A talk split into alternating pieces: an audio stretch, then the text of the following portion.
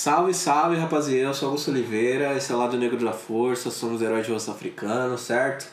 Dessa vez estou aqui sem parceiros no crime, mas estou com pessoas que já são de casa, né? Já participaram aqui várias vezes do podcast, alguns não cumpriram o, as leis do, do, do lado negro, né? Que são as leis de Keto 3, as regras de, de Wakanda e tudo mais. Como sempre, né? Pedir para as pessoas se apresentarem, dizerem quem elas são e a gente segue a partir daí.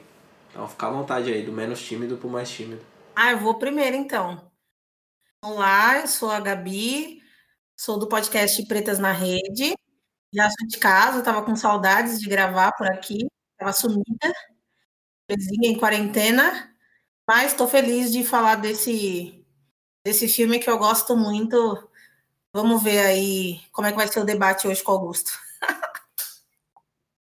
Vixe, é o pessoal me antagonizando, já nem falei nada, já tá todo mundo. Como que vai ser essa briga aí com o Augusto que tá errado 100% do tempo, 200% do tempo aí?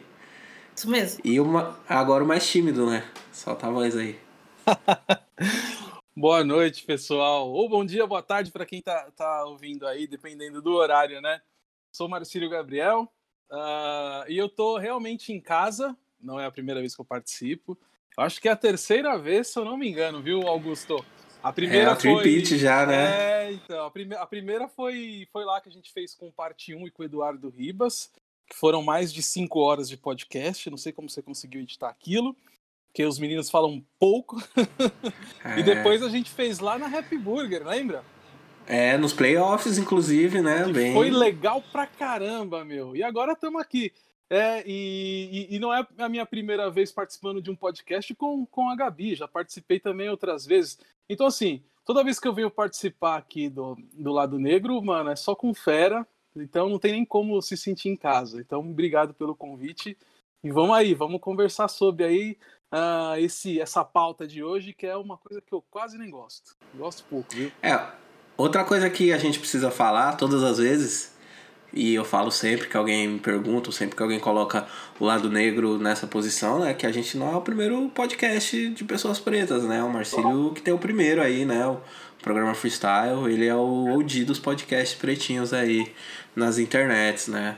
Uhum. E é, é sempre importante quando a gente vai falar das coisas, né? Saber de onde elas vieram, saber quem começou as coisas e tal para que a nossa história ela não, não seja violada, né? O Rafão fala que se deixar até o cavalo de, de fogo era branco, né, mano? Se moscar, eles mudam, mudam a cor, mudam o nome de todo mundo. Então é isso, a gente sempre, quando a gente colocam esse lugar pra gente, né? A gente é o primeiro do nosso segmento, mas não é o primeiro podcast, assim. Quando que começou mesmo o, o, o programa Freestyle, Marcílio, que você fez? O programa, a primeira edição do programa Freestyle saiu em 2006. É, Começou podcast. junto com o podcast, né, mano? Tipo, junto com o podcast em si, assim, o podcast como mídia e tal, né? Sim, Praticamente. sim, sim. Foi porque. É até legal, vou, vou, ser bem breve nessa história, porque o podcast ele surge no final de 2004, né? Em 2005 você começa a ver umas, as primeiras movimentações por aqui no Brasil, né? E eu trabalhava na Rádio 39 FM, aqui em São Paulo, e ela foi a primeira rádio a disponibilizar conteúdo em podcast da sua programação ao vivo, né?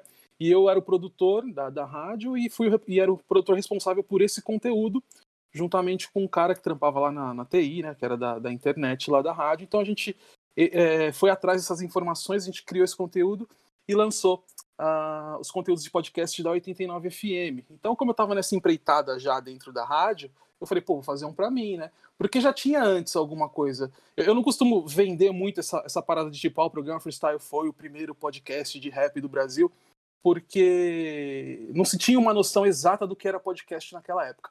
O programa Freestyle foi o primeiro podcast no formato mesmo de podcast, com aquela coisa de XML, de feed, só quem tinha iPod e, e iTunes conseguia ouvir. Porque antes tinha, até uma rádio que é bem conhecida aqui da galera que é mais antiga do rap aí, que é a Rádio Boomshot, que era uma web rádio. Você tinha lá a da, da UFSCar também, de São Carlos. Então eram, eram web rádios, né? Que que propagavam um rap nacional, rap. Então, é, como não tinha muito essa noção do que era exatamente o podcast nos mínimos detalhes, é, eu costumo não, não vender muito essa coisa de que foi o primeiro, mas no formatão mesmo de podcast, acabou sendo, né? Não, você não vende, mas a gente vende, revende. Todas as vezes, sempre que alguém falar, tem até no, nos releases, assim, que eu mando. As pessoas mandam seu release, é o primeiro podcast, bababá, bababá, Marcílio Gabriel, programa freestyle. Depois eu coloco o, o frequência modulada, mas o frequência eu, na minha categoria, né, quando toca música no podcast, pra mim já não é meu podcast, programa de rádio, né, conversa e fala, fala, tocou música é rádio, falou só é podcast. E, e aí eu coloco eles nesse lugar, mas sempre como nossos mais velhos, assim, como inspiração também, né, mano? Que é importante. Mas nesse segmento, 100% pretinho, 100% nerdice, somos nós aí. É... E eu não sei, acho que eu vou fazer as perguntas para vocês, apesar de vocês serem de casa. Quero saber como, como mudaram as coisas aí, que, que, que mudou, né, nessa quarentena. Saudades de jogar basquete, nossa, muita saudade, gente. Marcílio que, que também foi uma das pessoas que influenciou aí, mano, essa, essa minha veia do, do basquetebol aí, mano, essa minha entrada aí no universo. É mesmo? Pô? Da bola laranja. Olha, Pô, que honra. É, mano, você e o Bruno. Pô, que honra. Eu, tipo, Da hora. eu só gostava, assim, mas eu não. Depois que eu comecei a jogar, eu prestei mais atenção, assim, fiquei, tipo, noinha de basquete mesmo, assim. Eu Até comecei a assistir jogo e pá, mas Eu antes achava- eu não ligava muito. Eu achava que você já, já jogava, você já manjava, porque aquela vez que a gente montou um grupo lá, né, pra, pra jogar, de amigos, né? E aí, eh, não sei se você lembra, você, já chegou, já chegou jogando, jogando bem. Falei, pô, Augusto joga bem, que legal, né? cara? Jogando bem, olha, Ah, olha tava como assim, mente. cara. Ah, a gente tava olha. tudo, a gente tava tudo igual ali, né, cara? Todos os mãos Não, de tudo pau. igual não. Lógico que não, mano. Você acertando várias de três e tudo mais. A Gabi sempre convidando, faltando em todos os, os, os jogos pra ficar jogando futebol com o pé. Mas, mas com uma as coisa, mulheres chatas do trabalho dela lá. olha que Nunca deu uma moral pra nós. pior que é verdade, Augusto cai no dia do seu site, isso mesmo. Então. mas você Não, sei, não conheço as moças do seu trabalho, mas eu acho que a gente é bem mais legal que elas, sem maldade. Pós-quarentena, vamos ver isso daí. É isso aí. Ah, evoluiu bem você também, né, mano? Mas tamo aí. Agora tá mais difícil, né? Porque não dá pra ficar batendo bola dentro de casa. Acho que eu desaprendi quase tudo, assim, mas. Pós-quarentena tamo aí, hein? Com certeza. Vou fazer as perguntas pra vocês. O que, que vocês consideram uma coisa overrated? Que é superestimada, todo mundo tá dando esse amor todo e não merece. Home office. Eu concordo. Cara, pura ilusão. A galera acha que é coisa fina, na prática é uma desgraça. Você trabalha mais do que físico. E em quarentena também piora a situação. Acho que fica vezes três pior. É algo que as pessoas idealizam e na prática não é toda essa belezura. Em quarentena, pior ainda.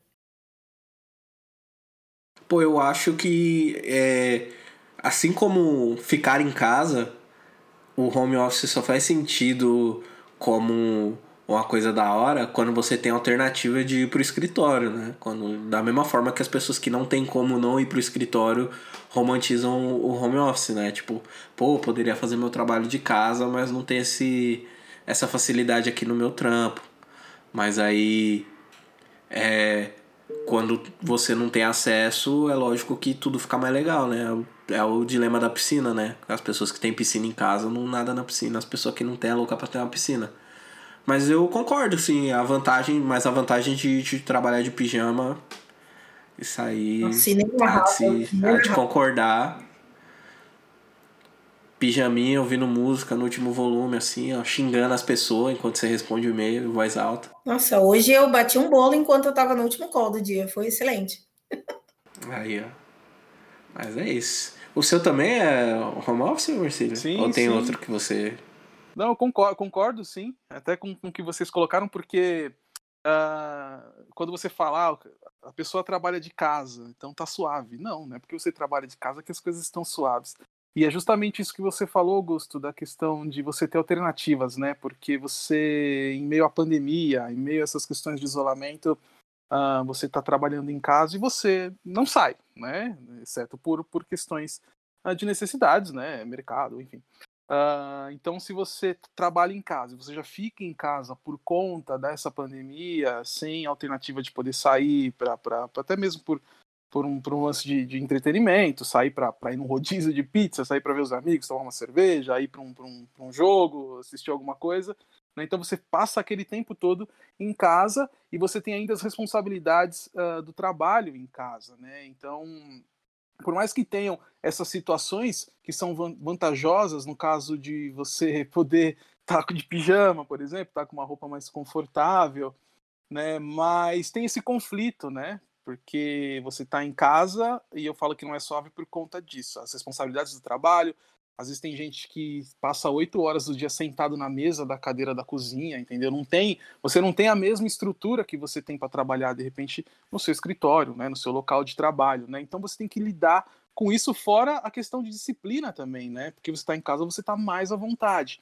Então, a questão de horário, a questão de alimentação, a questão de descanso, de dormir, às vezes você está em casa, você você até, por mais que você tenha um horário de expediente fixo para cumprir, uh, você acaba relaxando isso e faz os seus horários muitas vezes, entendeu?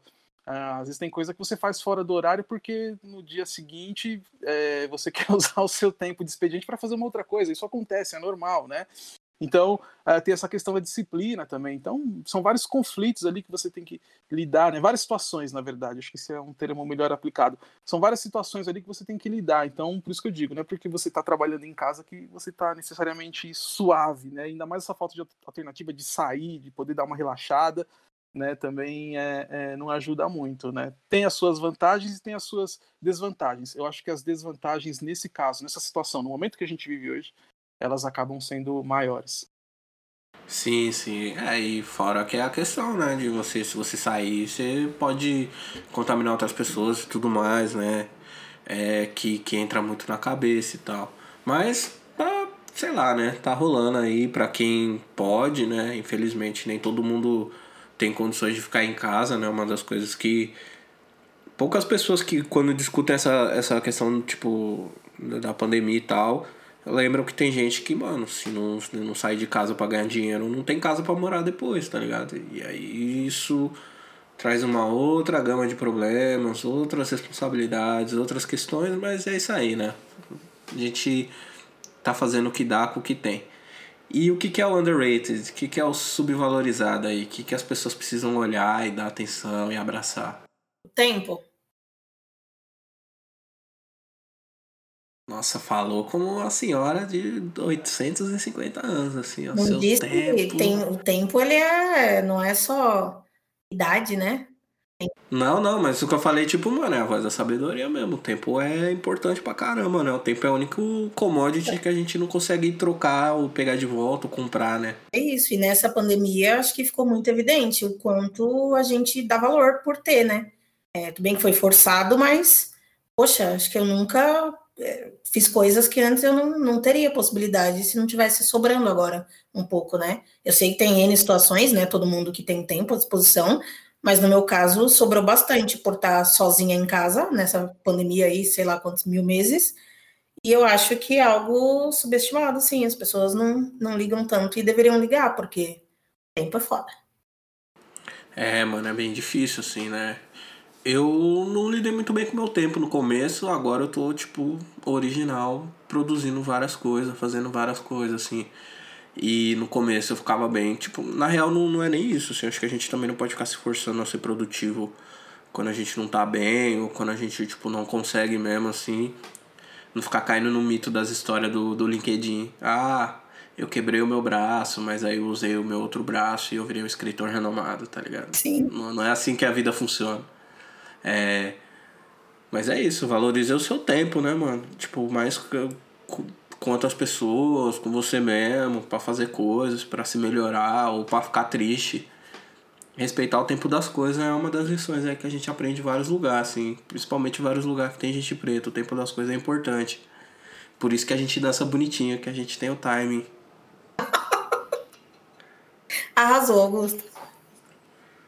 E você, Marcinho, o que, é, que você acha é, que é, é super super... É isso mesmo. Assim, tempo e espaço, né? Porque você deu um exemplo bem legal, assim, essa questão que você usou, você usou o LinkedIn para dar uma, uma para fazer uma analogia a isso, né? Essa questão de tempo e espaço, né? Às vezes a, a, a gente acaba não respeitando o nosso e as pessoas também não, né? Nessa pandemia mesmo que eu vi de, de pessoas falando, nossa, tem que aproveitar aí que você está aí que você está que você tá em casa, que você não está, né, teoricamente não fazendo nada no sentido de ter que fazer aquela correria de rua. vai fazer curso, vai sei o que, estudar mais, sabe? É uma pressão, às vezes, que a pessoa coloca diretamente, né? nem indiretamente, diretamente, né? E eu acho que isso acaba entrando nessa questão de falta de, de respeito pelo espaço das pessoas, né? É, vocês acabaram de falar de tempo e essa questão de espaço também, a pessoa tem que administrar e ninguém melhor que ela para lidar com isso, né? E tem uma outra questão também que é, que é a privacidade, assim. Acho que as pessoas precisam, precisam dar mais valor para a privacidade que elas têm e para a privacidade de outras pessoas também, principalmente, né? É, já que a gente está falando desse, desse momento, né, de, de, questões atuais relacionadas à pandemia, isolamento social, né, acho que a gente tem que entender cada vez mais a, a questão da nossa privacidade. Quando eu falo privacidade, também está atrelado à questão de espaço, de tempo, mas é para a gente entender os nossos momentos. Às vezes você quer ficar de boa, mano, você não quer conversar com ninguém da sua casa, você não quer atender um telefone, você não quer nem ver um filme, você quer, tipo, dormir o dia inteiro. Uh, e às vezes as pessoas precisam respeitar isso porque o seu corpo, a sua mente, corpo e mente é, é, pedem isso às vezes, um tempo, né? Para você ter ali o seu momento mais introspectivo, para você pensar em algumas coisas, né? É, e aí eu falo enxergar isso nos outros também, que é para você ver se alguém estiver passando por esse momento de querer ficar mais ali reclusa, de querer pensar mais em si ali, sabe? Não, não querer abrir a porta do quarto. É, você respeitar isso também, né? E até mesmo ah, na questão pública, vamos, vamos dar um exemplo aqui de rede social. Às vezes você, por mais que você faça uma ação pública, quer publicar alguma coisa na rede social, às vezes as pessoas não entendem, não conseguem interpretar de repente a maneira que você quer passar aquilo e já respondem de uma maneira que vai totalmente contra ah, aquela sua ideia inicial e, e, acaba sendo desrespeito. A gente está num, momento de onde essa coisa de, de, das pessoas rebaterem muito as outras por conta das suas ideias e das suas razões, dos seus pensamentos críticos ou não, ou ignorantes. Né? A gente está muito nessa nessa de, de bater de frente, de conflitar, de querer responder tudo que postam, sendo que às vezes você não tem nada a ver com a conversa. É meio que, às vezes vai muito do automático. Alguém publicou, às vezes você nem conhece a pessoa, publicou alguma coisa, você vai lá e pum, rebate, entendeu? É, eu estou falando isso, uh, de repente, quando eu falo uma publicação de uma pessoa ali querendo desabafar sobre um momento, qualquer coisa do tipo. Não de quem é ignorante, não de quem é. é... Você não, sim, sim. Eu vou falar, não filósofo, não, não filósofo de direita, não. Não de quem é racista, de quem é bolsonarista, tá ligado? Desse, desses tipo aí, desses seres desprezíveis aí. Isso aí você tem que atacar mesmo, tem que ir pro debate mesmo, pra linha de frente nas ideias, né? Mas eu falo a questão mesmo da pessoa, às vezes você conseguir entender compreender o que a pessoa está querendo passar em certa mensagem quando ela torna pública isso, né? Então, entra essa questão também aí. Acho que deu para entender o que eu é, quis tem, dizer, né? Sim, tem isso. E, e, o maninho que falou que o Yannis era o, era o Pippen do, da vida dele, da, da própria vida, e precisava de um Michael Jordan. Mano, ele e apanhou de todo mundo, tá ligado? uma jantada do LeBron, velho. Não, ele apanhou de todo mundo. Foi o Yannis zoou ele, o Pippen zoou ele, tipo, todo mundo. E aí foi tipo, mano, quem, e quem é você no, nessa, nessas comparações aí? Com quem que você se compara? Porque, tipo, ele também é jogador. Como eu. É. E é, e é muito disso, assim, né, mano? Você falou de, de privacidade, eu acho importante, né, mano? Às vezes a gente não pode ter uma expectativa de privacidade sobre o que é público, né? Então a gente não pode esperar que as pessoas respeitem a nossa privacidade quando a gente se expõe.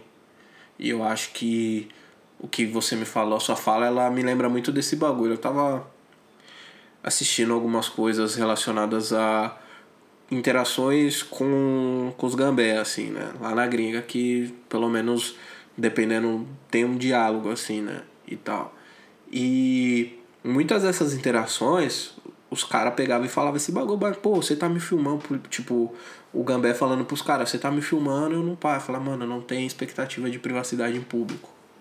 Então quando você se expõe, é, você está sujeito a tudo que vai acontecer, né? Tudo que as pessoas vão falar, o comentário das pessoas. E esse é um bagulho, né, da privacidade. Se você não quer que as pessoas saibam, você não fala. Você não expõe, você não não pá, né? Não coloca a sua vida ali, não coloca ali sua opinião, né? Se você não quer ser rebatido, você preserva o silêncio e tal. Você sai do e eu acho que... inclusive. Também, né? Ou para de seguir também, se não quiser ler as paradas, tá né? ligado? Mas eu acho que os dois, né? Você valorizar o seu tempo e a sua privacidade, né? Às vezes a gente tem que fazer esse esforço, mano, de tipo, mano, não vou falar.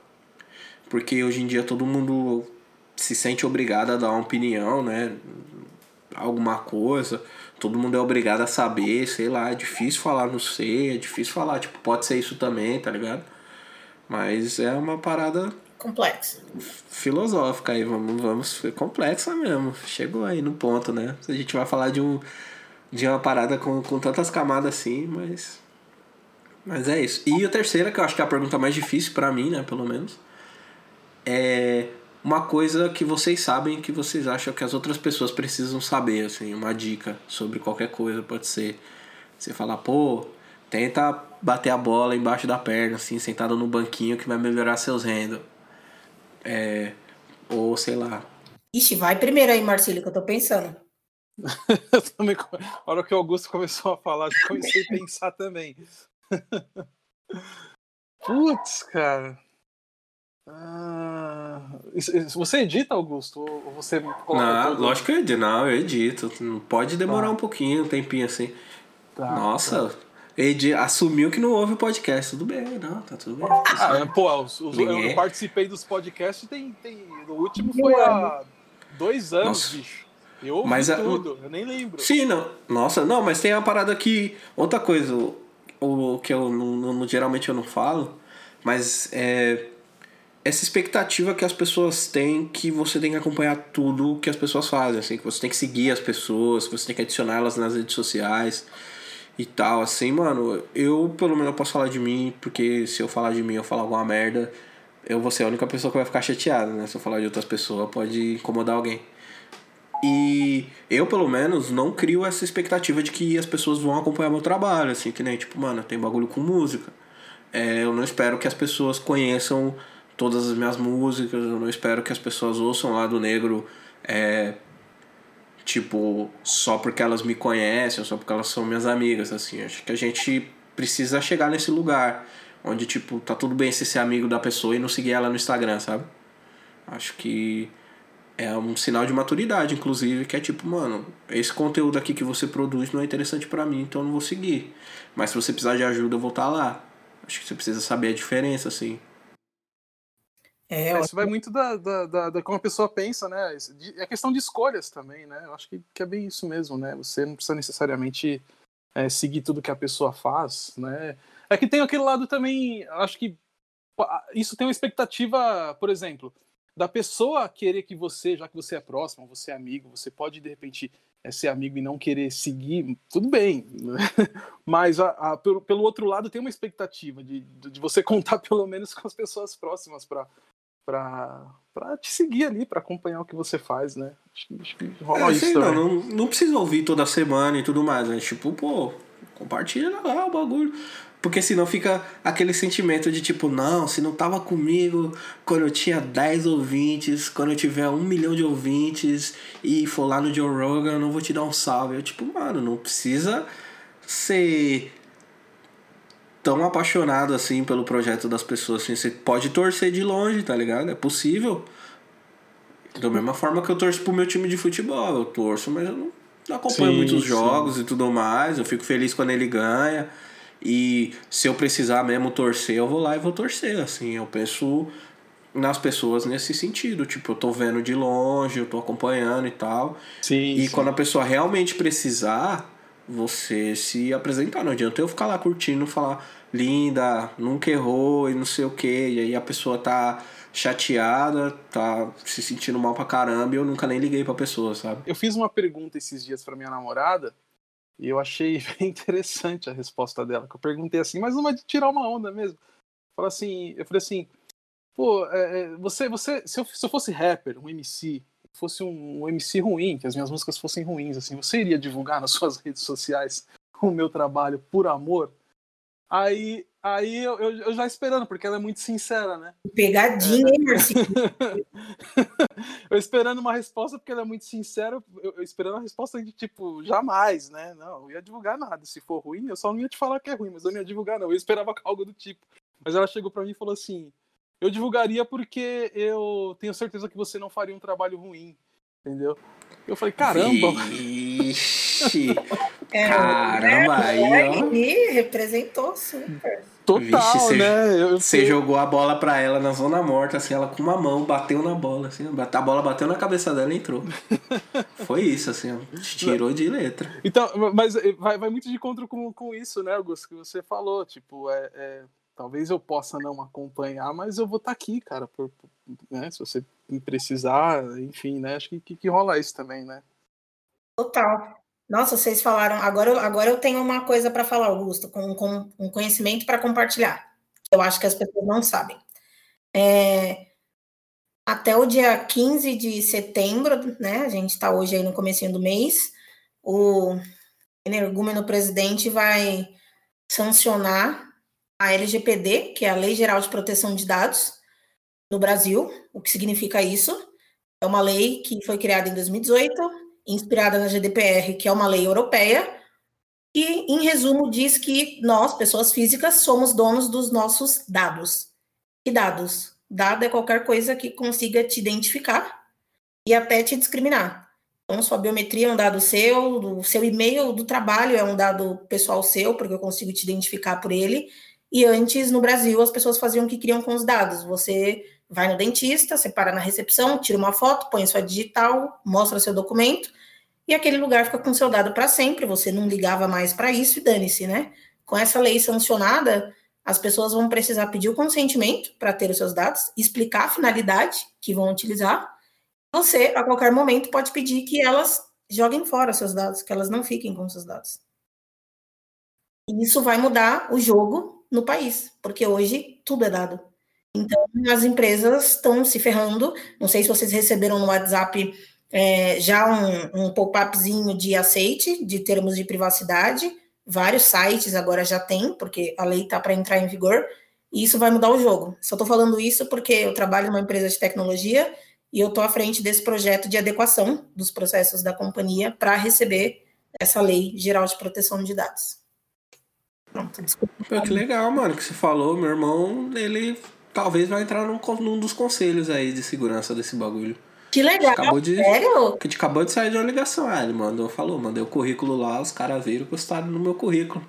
Aí eu falei, lógico que gostaram, você se dedica pra caramba, se os caras não gostaram, tá errado, né, mano? Que legal. E a agência reguladora, que é a NPD, ela tá sendo criada mesmo, só faltam definir quem serão as pessoas que vão cuidar disso. Pô, que... e é interessante, né, mano? Você vê cuidar dos dados, né, na área digital, falar dessas coisas. Dado é, é importante, né? E mais uma vez, né, mano?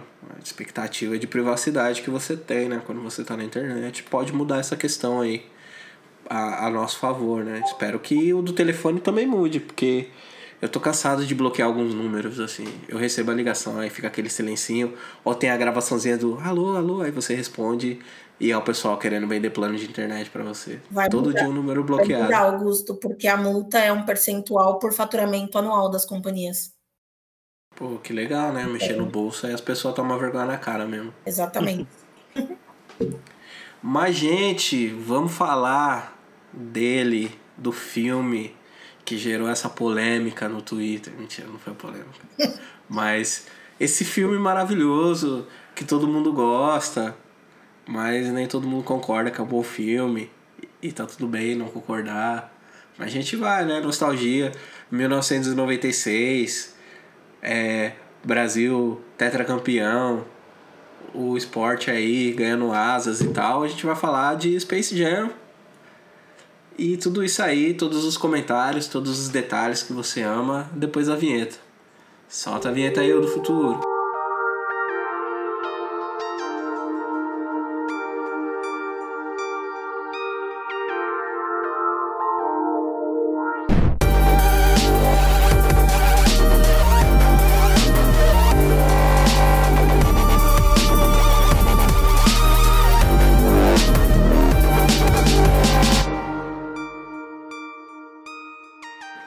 Gente, tá aí, playoffs. O nome desse negócio é marketing de oportunidade. Eu aprendi aí de da gente falar coisas de basquete na época do basquete, assim, que tá pegando fogo. É, a primeira coisa que eu queria perguntar para vocês é se vocês assistiram na época ou se vocês assistiram um pouco depois. E o que vocês sentiram quando vocês assistiram, assim, se vocês já tinham algum envolvimento com basquete, se vocês não tinham envolvimento com basquete, como que foi? É, vou primeiro. Eu não assisti na época que saiu porque eu tinha oito anos, então eu não me recordo de ter assistido isso tão nova assim. A lembrança que eu tenho desse filme, eu imagino que eu é, já era um pouco mais velha, mas um pouco antes da adolescência, e eu não, não tinha conexão nenhuma com basquete, é, então não, não foi nesse sentido. Eu vi um pouquinho mais velha, não quando saiu, e não tinha conexão com esporte ainda. Mas mesmo assim, eu amei tudo que eu vi e foi bastante significativo. Eu, eu assisti na época, é, inclusive fui ao cinema, meus pais me levaram ao cinema, eu tô até com o VHS, eu até peguei o VHS aqui. Foi no Natal, foi no Natal, não foi que, inaugurou, que estreou aqui no Brasil? Foi, foi, foi ali em dezembro, fim de ano, né? Eu não, eu não lembro se foi especificamente no Natal. Se foi, foi no dia do Natal que, que estreou. Eu lembro que foi no fim do ano.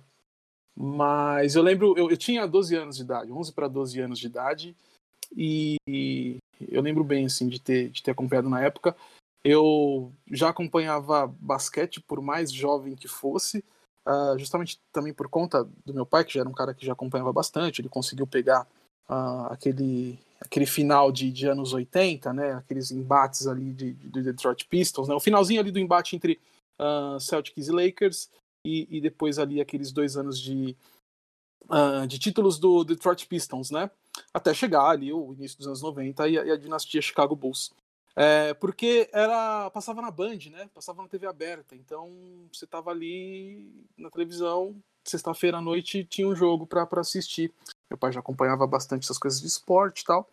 Então você vai assistindo junto, né? Em casa pequena, que não tinha sala, tá ligado? Todo mundo dentro de um quarto, televisão ligada, você vai assistir. Se tem alguém assistindo alguma coisa, você vai assistir aquilo também.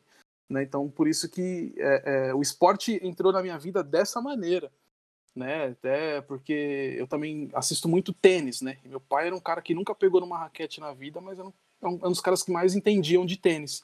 Porque ele assistia, porque passava na manchete, né? Os jogos do Guga. Primeiro do Meligene, depois do. Primeiro do. Eu lembro que, tipo, Jaime Sims, Fernando Meligene, depois vem o Guga. Eu lembro de ter visto o primeiro título do Guga em Roland Garros, né? Tudo moleque, assim. Eu tenho uma boa memória, assim, dessas coisas, né? Então, assim, eu já não estava envolvido com basquete, obviamente, mas já assistia.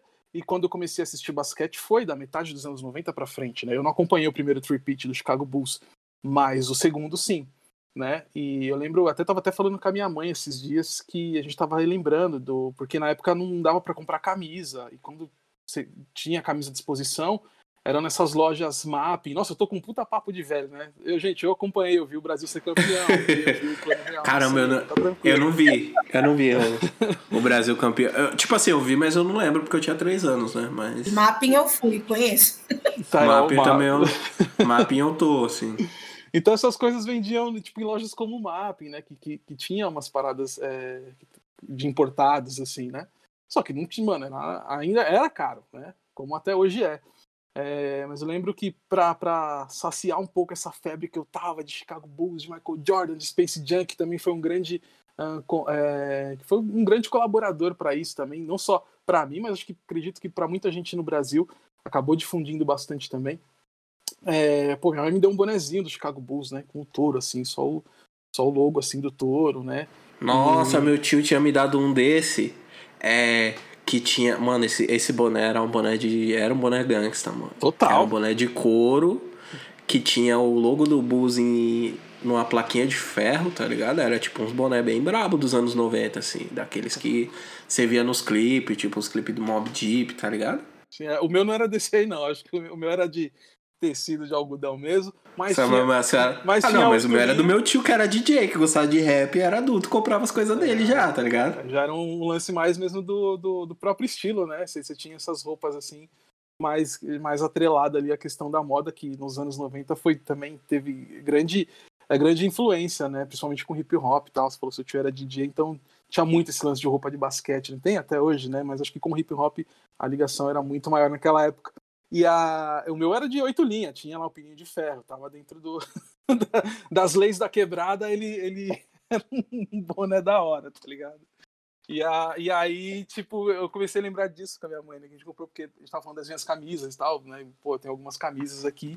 Aí ela falou, pô, você lembra do boné? Eu falei, pô, lembro, né? Então foi, foi meio nessa época, assim, eu não era uma pessoa envolvida, mas já, já consumia, já assistia, né? Então, você com 11, 12 anos, você já começa, você já sabe de algumas coisas, você já entende muitas coisas, né? E como eu disse, o filme Space Jam, é, meus pais me levaram para o cinema, é, eu gostei muito. Uh, é um dos meus filmes prediletos quando se fala em memória afetiva, em nostalgia, em querer buscar no tempo as coisas. Né? Então, por isso que essa é a minha lembrança, né? Como eu disse, influenciou e contribuiu mais ainda para amar o basquete, assim, para acompanhar, para seguir, enfim. Sim, sim, é o jogo do é o jogo do século, né? Os caras colocaram. Usaram o nome original, né? Space Jam, ainda bem. Não, não sei, não, não tem como inventar um outro nome mais legal que Space Jam, assim, pra esse filme. E você, Gabi? Ah, eu. Eu lembro de ter assistido assim, mais molequinho, assim. Eu lembro que eu assisti antes dos 10, né? Então assisti antes de, de 2001. Mas eu não lembro de ter assistido na época, assim. Eu assisti. Assisti no SBT, mano. O SBT tava naquela, naquela fase bem, bem afro-preta, assim, ó, do, do SBT, Fresh Prince, é. Eu, Patrulha as Crianças, Elas e Eu. Tinha muita coisa, assim, muito conteúdo pra criançada preta, assim, poder aproveitar e tal. E eu gosto muito desse filme porque, tipo assim, eu gostei e depois que eu vi mais adulto, eu gostei por outros motivos, assim. Mas eu já gostava de Looney Tunes e tudo mais, né? Eu não conhecia muito basquete, mas eu já sabia quem era o Michael Jordan. Acho que todo mundo sabe quem é o Michael Jordan. Isso é um bagulho genial, né? Tipo, sei lá, antes do ano 2000, que a internet, tipo 2002, 2003, assim, que a internet popularizou mesmo na quebrada. Saber essas coisas assim, né, mano? A pessoa tinha que ter um certo nível de fama. E Aí quando eu vi, eu via mais pelas piadas mesmo, pelo, pelo slapstick, pelo pastelão e tal. Mas depois eu comecei a apreciar pelas referências, pela trilha sonora, pelo. Pô, pelos outros personagens que fazem parte do filme. Porque eu, no filme mesmo eu só conhecia o. Quando eu vi criança, eu só sabia quem era o Michael Jordan e o Newman, e o Newman do Seinfeld, assim, que não era o Newman, era o gordinho que morria no, no Jurassic Park. Na minha cabeça ele era esse personagem que morria no Jurassic Park. E. Mas eu tenho essas lembranças, né? Que é a lembrança do, do boné do meu tio, é, dele ouvindo rap, tocando, tipo, tocando, treinando, né? No, no apartamento dele, com meu primo e tal. E para mim é, é muito isso o filme, assim, mas depois eu cresci e eu descobri uma coisa que pode chocar vocês, que vocês provavelmente vão ficar chateados comigo que esse filme é ruim.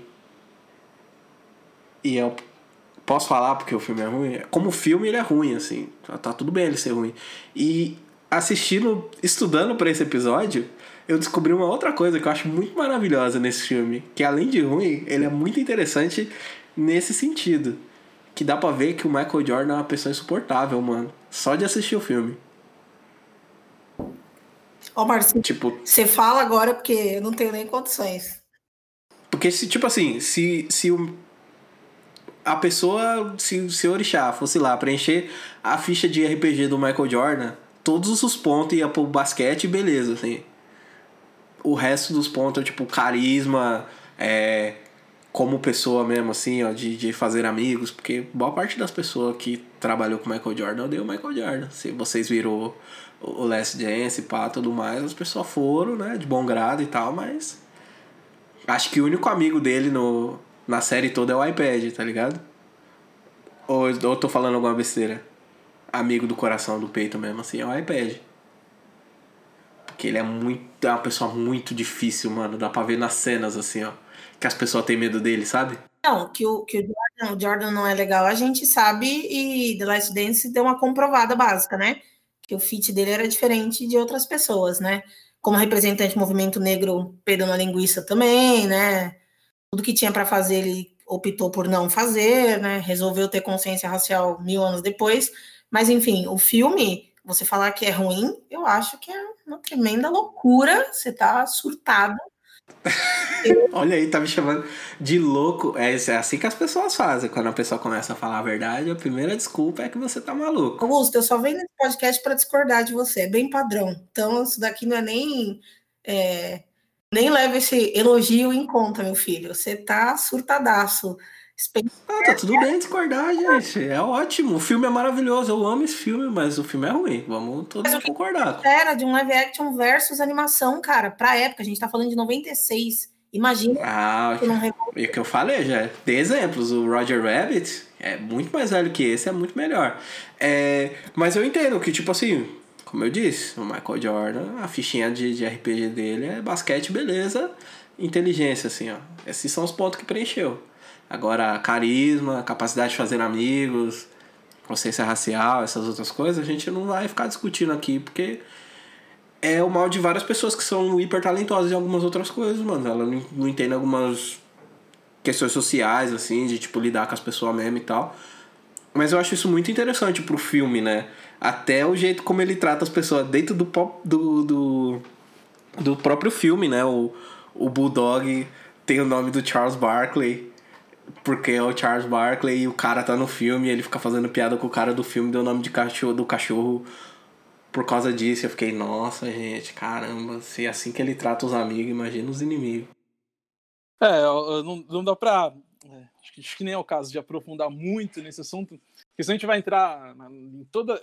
em abordar tudo o que é falado sobre o Michael Jordan nesse, nessa questão e tal, né? Então por isso já fica a indicação aí para ir lá no Last Dance ou ou ler o livro uh, The Jordan Rules, que tem muito mais coisa sobre o, o, Michael Jordan relacionado a esse lado mais, como posso dizer assim, mais assustador dele, sabe? Então, The Jordan, é, Jordan Rules é um livro, inclusive até o autor do livro, ele aparece na série, né? Comentando alguns casos, né? Que é o Sam Smith. E... É, vamos, vamos marcar esse, esse lado negro aí para falar do, da série também, eu acho bem legal. Sim, da série, acho que é legal falar desse livro também, enfim. Ele, ele é um livro que, infelizmente, não tem uma versão em, em português.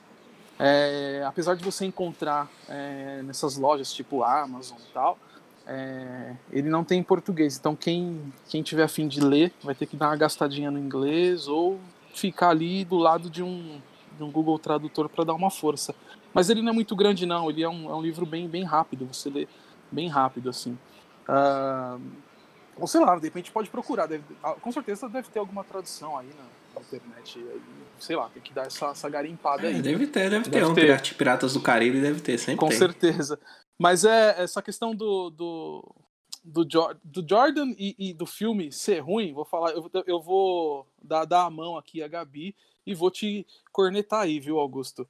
Porque é um filme de 1996 uh, ah, e é um filme totalmente dedicado uh, para um público infantil, né? Porque você tem a junção ali uh, do até então, há, há, anos sendo um dos principais protagonistas é, da, da animação, né, da, da, de séries e animação, desenho animado, que é o Pernalonga, que é a turma dos Looney Tunes, né?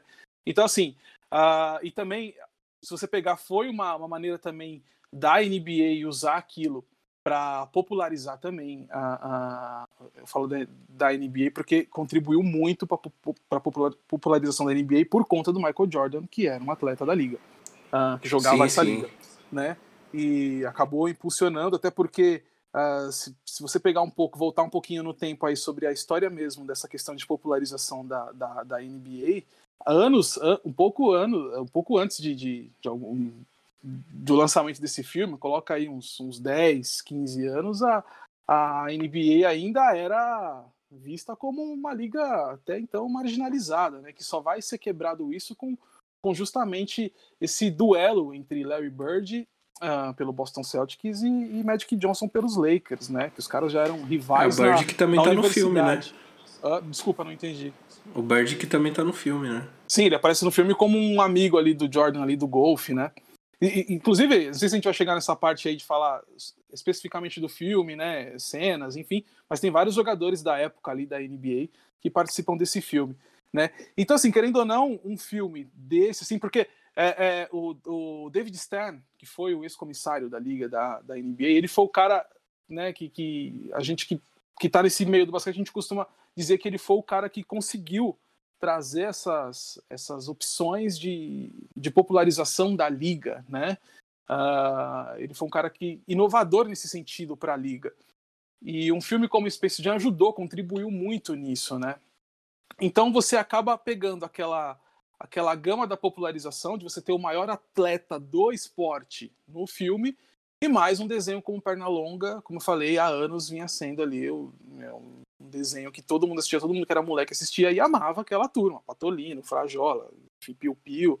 É, eu gostava muito do Coyote e do, e do Papaléguas, assim, pra mim eram os melhores. É, inclusive, essa é, minha, é uma pergunta do. Uma das perguntas aí do podcast, antes da gente entrar e eu refutar o seu argumento, que o Looney Tunes, primeira coisa, ele não foi feito para crianças, é, existe desde 1935, passava no cinema, para adultos. E assim, tipo, eu entendo que é, sei lá, né, virou um filme de criança tem a memória afetiva, mas eu tô falando como cinema, assim, ó, tipo, também não dá para esperar muito. O diretor do filme é diretor de videoclipe e de comercial, assim, tudo bem, tem outros diretores que fizeram e tal.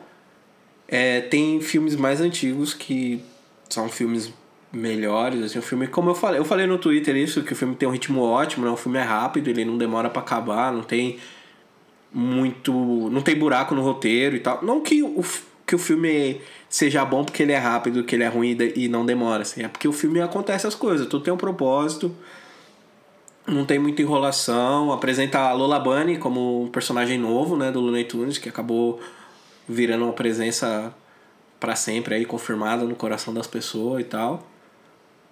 Mas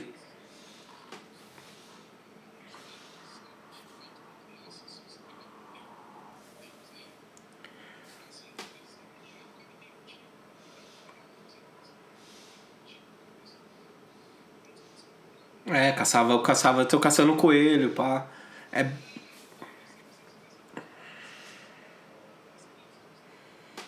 Sim, sim.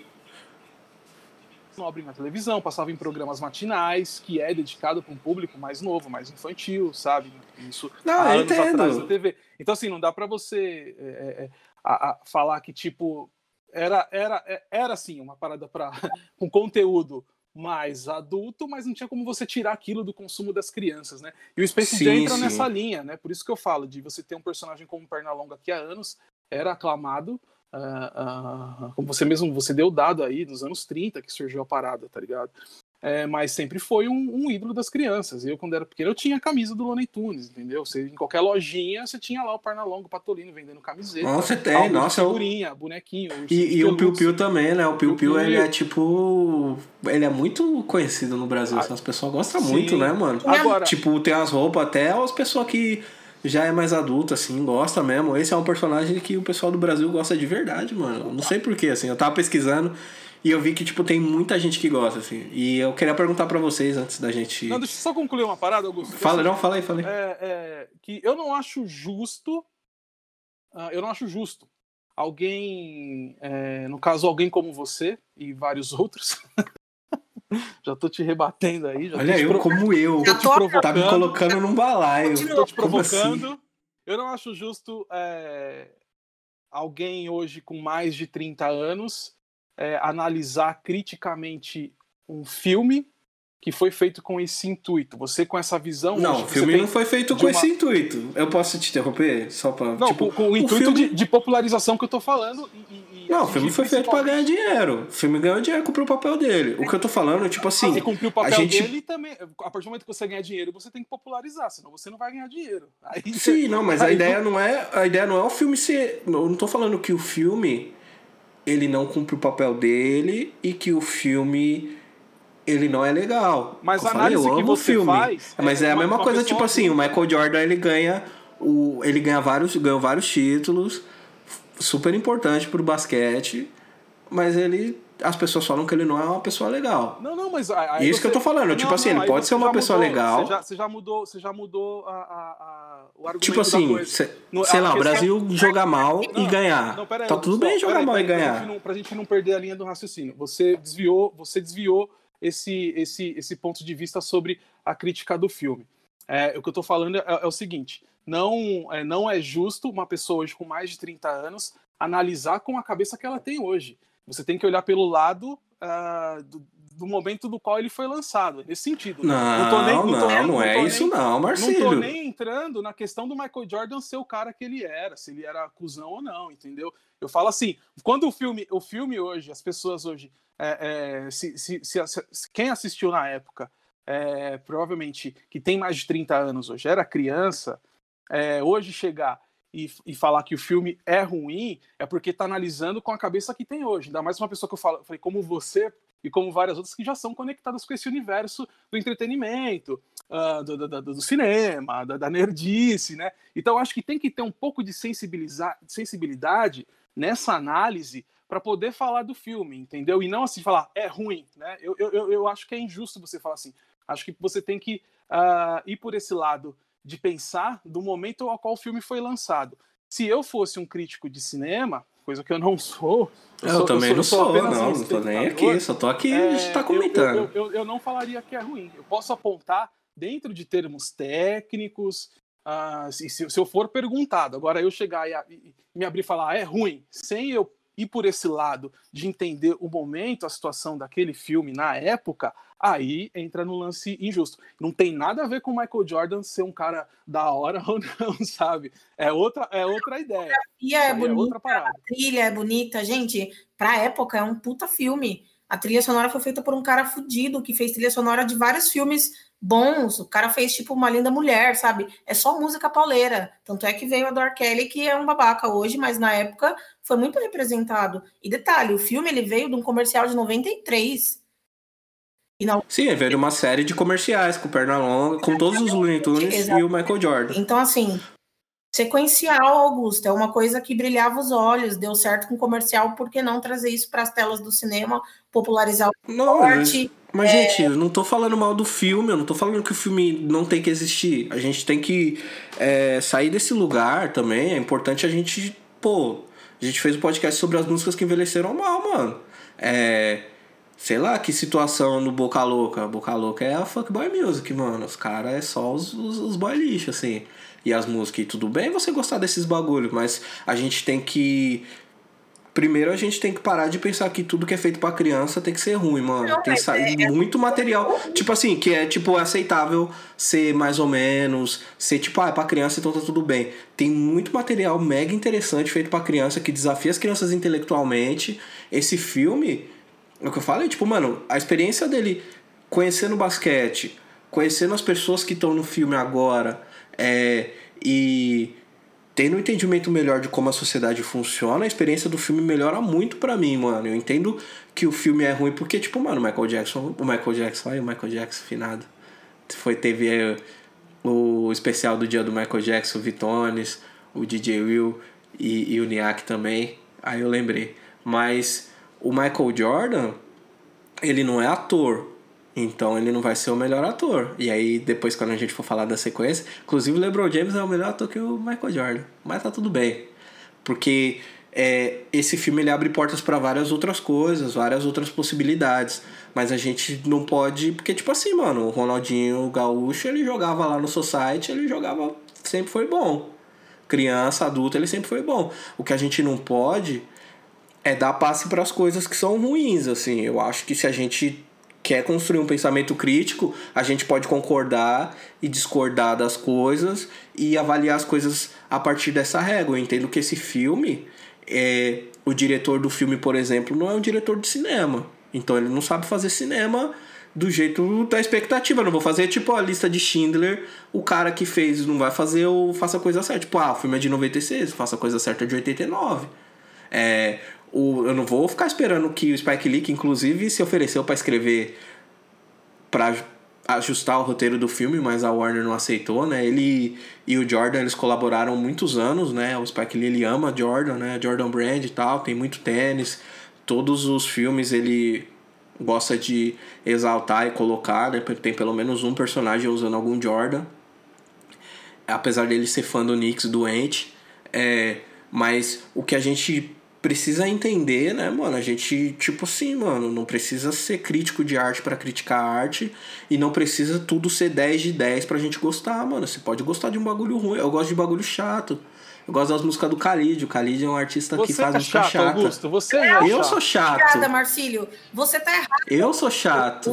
Não, não, não, não tem Quatro errado. anos depois, Tipo, não, na técnica, vamos, vamos ver a nota do filme aqui, ó, 6.4. detalhe. Passa na de ano? época, Passa. Na época, o diretor podia ser de fazer comercial de calcinha, mas pra época atendeu com louvor, porque era isso que a gente ia na TV. Era Tom e Jerry, era aquela mesma, era pica-pau, era aquele nível de coisa. E ele entregou Não, não era o mesmo nível. igual. Vamos pegar os filmes da época e comparar. Se, se for pra se for para chegar, se for para servir dados, vou servir dados. Se for pra servir argumentos, vou servir É, argumentos. mas Mas tudo bem, mano. A discussão é, ela é legal por causa disso. Tipo assim, tô tudo bem gostar de uma coisa que não tem um nível técnico excelente, assim. Tipo, eu torço pro time que não ganha há mil anos. Mas é E tá tudo bem. Ah, eu- E eu gosto do meu time, eu não vou abandonar meu time. ó, eu falar, E, e vocês também, tá ligado? É o recorte que o Marcílio disse. É, eu acho que você está analisando o filme com um recorte, um olhar errado. Porque se você analisar pelo mesmo prisma que eu e o Marcílio vemos, que é como que foi feito, a época e o propósito, Não, vocês estão do ponto de vista emocional. Eu tô falando do ponto de vista técnico. Isso que eu tô falando. Tecnicamente é um filme ruim. De uma pessoa madura. Agora- de uma pessoa madura, Agora, né? não, tecnicamente, técnica não tem idade. Técnica não tem idade. Técnica é filmou bonito, fotografia, o ator falou as falas, fingiu que era outra pessoa direitinho. Mas a gente não tá isso é a técnica. técnica, a gente tá falando Mas isso que eu tô falando, o filme tecni- Exato. tecnicamente é ruim. Agora, a- eu me emocionei, I Believe I Can Fly, o braço dele esticando no, no, no final, faltando 10 segundos. Podia ter chutado tiro de três, tudo bem. É mais emocionante ver ele voar no meio da quadra? Sim, funciona. Isso que eu tô falando, tipo, emocionalmente o filme toca as notas todas certinha, bonitinha, torce pelo Michael, Ja- pelo Michael Jordan, pelo Tom Squad, os Monstars, tudo, Você quer que eles percam. Você já tá amolecendo o seu coração, Augusto. Olha como é que você já tá Não tô amolecendo meu sua- coração, sua mas é emocional, Mas- você é um bagulho. falou? Técnico é outro Você bagulho. entendeu o que a Gabi falou da questão do recorte da época? E Não, também, eu tava, eu tava falando, não enxerga isso. eu tava falando também antes ali no comecinho, né, Augusto, da, da questão da, da acessibilidade, né, que a gente tinha na TV aberta. Geralmente, Sim, pô, você sim. tem, você tem aí a maioria, acredito que a maioria da galera que ouve o podcast é, são pessoas como a gente, né, é de, de origem humilde. Eu acabei de falar, pô, eu morava na época, morava numa casa que só tinha um quarto, tá ligado? Então era uma televisão e todo mundo assistia a mesma coisa. É, só que mesmo assim, passando na TV aberta, é, era uma vez por semana, né? Que, que passava. Então não tinha hoje o que a gente tem de jogo todo dia na NBA, que você pode assistir em três canais diferentes, com uma plataforma de, de, de Game Pass, onde você assiste todos os jogos e fica 24 horas passando informação. Você não tinha internet para poder te, te auxiliar, para você ler um texto, para você traduzir um texto que vinha da gringa, entendeu? Então também isso, de certa forma, é, quando vem um filme que contribui com esse crescimento, com essa, com essa, com essa, como posso dizer, que supre também essa necessidade de ter mais informações sobre basquete, você obviamente vai achar legal aquilo, né? E você acaba até nem se, apegando a questões técnicas, né? E quando eu falo que você está flexibilizando a sua opinião, porque você chegou duro falando é ruim, aí você já tá mudando o discurso. Mas é ruim, questão- tecnicamente. questão- então, aí você já tá falando, você tá falando é ruim, vírgula, tecnicamente. Você está falando. Não, é é isso ruim. que eu tô falando, é Você ruim tava- tecnicamente, é um você- filme não, você ruim. Agora, ruim. como Agora cinema, ele é você ruim, como filme- sobre a questão Não. técnica. Então, assim, é nesse Olha sentido que eu falo. gente. Tem que olhar todo, to- to- todo esse recorte que a Gabi muito bem colocou. Você tem que realmente olhar todo esse recorte para simplesmente chegar e falar é, é ruim. Você tem que também ter essa sensibilidade, como, como eu usei esse termo, para analisar tudo que, que, que envolve realmente, né? Assim, eu hoje, com 34 anos de idade, sou um cara que, que hoje, é, obviamente, se eu não assistisse Space Jam na época, ou não gostasse de basquete, ou não gostasse do Pernalonga, e passasse esse filme hoje, eu ia cagar e andar para ele, porque não é um filme que, que atende a minha, a minha vontade, a minha curiosidade, as minhas questões ah, de entretenimento, que eu gosto de curtir e tal, né? Então acontece muito disso. Então acaba não sendo justo eu querer comentar um filme que de repente não tem ligação nenhuma comigo, tá ligado? E ainda mais com, essa, com a cabeça que eu tenho hoje, de 34 anos ah, ah, de idade. Eu, quando tinha meus 10, 11, 12 anos, qualquer coisa que vinha de basquete, eu amava, porque vinha pouco, por mais que passava na Band, mas era um jogo por semana, então qualquer coisa que vinha. Ah, mas aí você. Você mas amava. aí você, Então, tipo, você destruiu o seu gama. próprio argumento, Não, não, não, o, não, o Marcelo. Porque, tipo assim, gama, o bagulho. O bagulho é assim, eu entendo, e, e, tipo assim, essa, essa é uma questão importante também da gente falar. Eu acho que é, vem de, de, de uma construção de várias outras discussões que a gente tem tido no lado negro, né? Sobre a gente poder também ser crítico da, da, da nossa arte, das nossas coisas, né? O Michael, o Michael Jordan, ele pode encabeçar o filme. A gente sabe que não é uma produção é, 100% preta, né? Mas a figura do, do Michael Jordan, ela joga uma sombra gigante em tudo isso aí, né?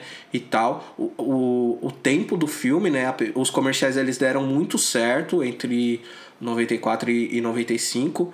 E o filme era para ter saído já. Só que aí ele teve a primeira aposentadoria. E o pessoal, tipo, mano, como a gente vai fazer um filme de basquete com ator do basquete que joga beisebol? Ficou meio esquisito.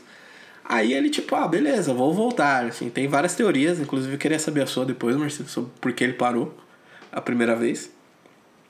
É, e, e aí ele volta, volta grandão, com essa possibilidade, né, de transformar não só o, o Michael Jordan, não só o basquete, né, numa marca internacional, mas também é, expandir a questão do, do Looney Tunes, é, esse comercial gigante da Nike, de, do, que é o filme também, do Michael Jordan, do Chicago Bulls e de várias outras coisas, eles vêm também de uma carência, assim, a gente, às vezes, quando a gente gosta de uma parada que a gente não teve acesso, a gente fica apaixonado por aquilo e aquilo não pode errar com a gente. A gente viu os efeitos disso também no, no próprio Robert Kelly, que tem a trilha aí é, dentro do filme e o pessoal, tipo, mano, virando o olho pra, pra tudo de ruim que tava acontecendo ali no, no, naquele contexto, porque, tipo, não, porque é tudo que a gente tem, a gente não pode. E eu acho que a gente pode sim comentar e gostar das coisas sabendo que elas não são perfeitas, assim. Eu acho que é, é difícil ouvir, mano, tem coisa que eu gosto que eu, tipo, sei lá, teve Mas uma época. E eu, eu como fã do Kanye. é perfeito, Augusto. Não, tipo assim, Você é não o tá que eu falei. eu- é mas, tipo assim, eu tô falando uma coisa que não é legal do filme. Tô falando que o filme não é tecnicamente bom. E aí eu falo, te- existem filmes que trabalham isso melhor. É, tipo assim, eu falei, pô, o filme não é bom. Aí, mas aí a Gabi fala, pô, mas tem animação e live action no mesmo filme. Eu falo, Roger Rabbit é dos anos 80 e é, é um filme bem mais redondinho e trabalha, e Pelo desenvolveu... amor Te... de Deus, a gente não assistiu. Caramba, vai assistir o Roger Rabbit de novo. Não é possível. E, e me fala se você achou que o Space Jam é melhor. Tipo, como filme. Cara, você tá querendo eu tô comparar falando o de Roger si. Rabbit com, E- com, Você com tá entendendo? E- então, é isso que eu tô. Não, e o, Robert, o Roger Rabbit ainda tem o Mickey junto. Pra dar aquela moral. Mas é isso que eu tô falando. Como cinema, não é o filme. Cinema, técnica, atuação, blá blá blá. Ô, Gabi, vamos Mas- cancelar o Augusto aqui nesse programa hoje? Pode, já tô cancelado todos os dias. oficialmente cancelado. Mas, gente, as piadas do filme são maravilhosas, as piadas do filme. Essa questão do, do, do Michael Jordan não ser a pessoa mais acessível do mundo faz com que o filme seja bem mais divertido se você conhece a história do Michael Jordan. Nada- Que as pessoas estão sendo legal com ele. Mano, lógico que faz. Se você sabe que as pessoas tá sendo legal que a pessoa tem medo do cara. Você sabe que tipo assim, na produção do filme, ele disputava, tipo, ele tirava X1 com todo mundo que desafiasse ele lá na, na quadrinha que eles fizeram. E o detalhe do detalhe que me fez dar risada é tipo, ele aposta com, com o personagem alienzão lá que o Danny DeVito faz. E se ele perder ah, o jogo, né, com o Toon Squad, ele vai ter que assinar autógrafo o dia inteiro, que é tipo os bagulho que ele mais odeia, sendo uma pessoa famosa que ele, e amada por várias pessoas. Ele não gosta de, de, de autografar coisa, nem de tirar foto, e ele vai ter que tirar X1 com as pessoas e perder. E aí, tipo, mano, o ego dele é gigantesco, tá aí, mil entrevistas e tudo mais. Isso é divertido também Aí, posso falar, no Augusto, filme. Deixa eu falar uma coisa muito importante. Fala, fica à vontade. Toronto ganhou dos Celtics, eu tô feliz pra caramba. Deve ter sido foda, porque foi por um ponto e tá todo mundo gritando. E isso é mais importante do que você falar que o Space Jam é ruim. Ó, o- É divertido pra caramba. fal- Faltam meio segundo, hein? Meio segundo, 103 Boston, 101 Toronto. É isso? Eu tô vendo o League Pass, não sei se tá atrasado, já acabou. É, pelo menos o- no aplicativo aqui já atualizou. Final 104 Toronto. Espero Putz, que aqui tá, tá, tá no meio segundo aqui, ó. A bola rolou. Acabou o jogo. Vamos ver. Pronto? É isso Pronto, mesmo? É isso mesmo. A última vez Ganhou no replay? Caramba, Aí. Meu chupa Celtics. Putz, mano, quem, quem gosta do Celtics não, não é um bom sujeito, não é. assim, Olha, isso a aí. vai concordar. Sem- Olha que incrível. Não, não, isso sem, sem conhecer o, o basquetebol. Antes de, de gostar de basquete, eu já sabia que não era da hora. Porque Boston não é um lugar da hora, só tem gente zoada, Boston, sem maldade. E mudou todo o cenário, hein? Essa vitória muda todo o cenário dessa série, hein? Olha aí, gente, a gente tem comentário esportivo. Não é ao vivo mais, né? Vocês vão saber depois aí no sábado e tal, mas. Não, isso que é Tá legal. aí. a gente vai, como você disse, Augusto, é, quando eu perguntei pra você, é, e aí, você tem, tem algum direcionamento à pauta? Você, não, a gente vai falando aí. Então é isso, isso que é o mais legal. tá acontecendo um monte de coisa ao mesmo tempo e a gente tá trocando ideia. Isso que é da hora. Sim, discute, discorda. Eu gosto de discordar também, eu porque tô- a gente fica com as ideias boas. Ó, eu, eu, eu quero que volte logo, que, a gente, que as coisas normalizem, que a gente volte logo a jogar um basquete. Eu quero jogar contra você, mano. Eu vou enterrar na sua cabeça, eu vou te dar uns tocos, velho. Só porque hoje você tá chato. Só porque você tá, você tá um saco hoje. Não, mas aí, e se eu ganhar? Aí, isso, isso que, esse que é a realidade, se eu ganhar? Tudo bem, eu tô falando aqui, o Marcelo joga muito melhor que eu, mas a possibilidade de ganhar, a partir do momento que tem dois times, existe essa possibilidade de um time perder. Ô, mas você percebeu que toda vez que a gente jogava lá, tanto na, na Hoops ou como na quadrinha lá, a gente sempre caía no mesmo time, velho. E, não, e, não sa... e, e demorava pra sair da quadra, hein? Sim, né? Mas aí é o entrosamento e tal, né? É, outra coisa que é bem legal do filme, né? Vamos voltar pro filme, vamos falar de, voltar a falar de coisas legais, que todo mundo concorda, que é divertido e tudo mais. Que é- são os momentos do filme. Qual que é o momento de, que vocês viram Space Jam, que vocês falaram, nossa, aí foi a parte legal, assim, que foi, o- foi o da hora. Ah, é bem, é bem idiota a parte que eu gosto, mas eu acho bacaninha porque eu gosto de coisas motivacionais. Acho que é no intervalo, no halftime do jogo, que ele dá placebinho para a equipe dele, para eles acreditarem que eles podem ganhar. Eu achei isso fofo. Tem um, tem um apelo infantil de desenho, mas querendo ou não, é o Michael Jordan fazendo uma parada dessa. Eu achei bem fofinho esse momento. É bobo, mas eu gostei. E você, Bertilho? Não, esse, esse é um dos ápices, né? Tanto que até hoje a gente bri- brinca, né? Ontem mesmo eu tava. A gente tava vendo o jogo do. do é, é, antes de ontem, Nuggets e Jazz, que foi o último jogo da série, que o Utah Jazz passou os dois primeiros quartos, assim, tipo, irreconhecível. Tipo, ninguém, tipo, falou, mano, se os caras não acordarem nessa volta do intervalo, eles vão perder o jogo. É, tanto que eles voltaram e, e- e chegaram a empatar. O jogo ficou pau a pau nos, nos dois quartos seguintes. É, eu falo isso desse, desse lance que a Gabi, Gabi comentou, porque no intervalo eu tava comentando num grupo aqui com os amigos que eu falei, pô, os caras foram pro vestiário e tomar a aguinha do Space Jam.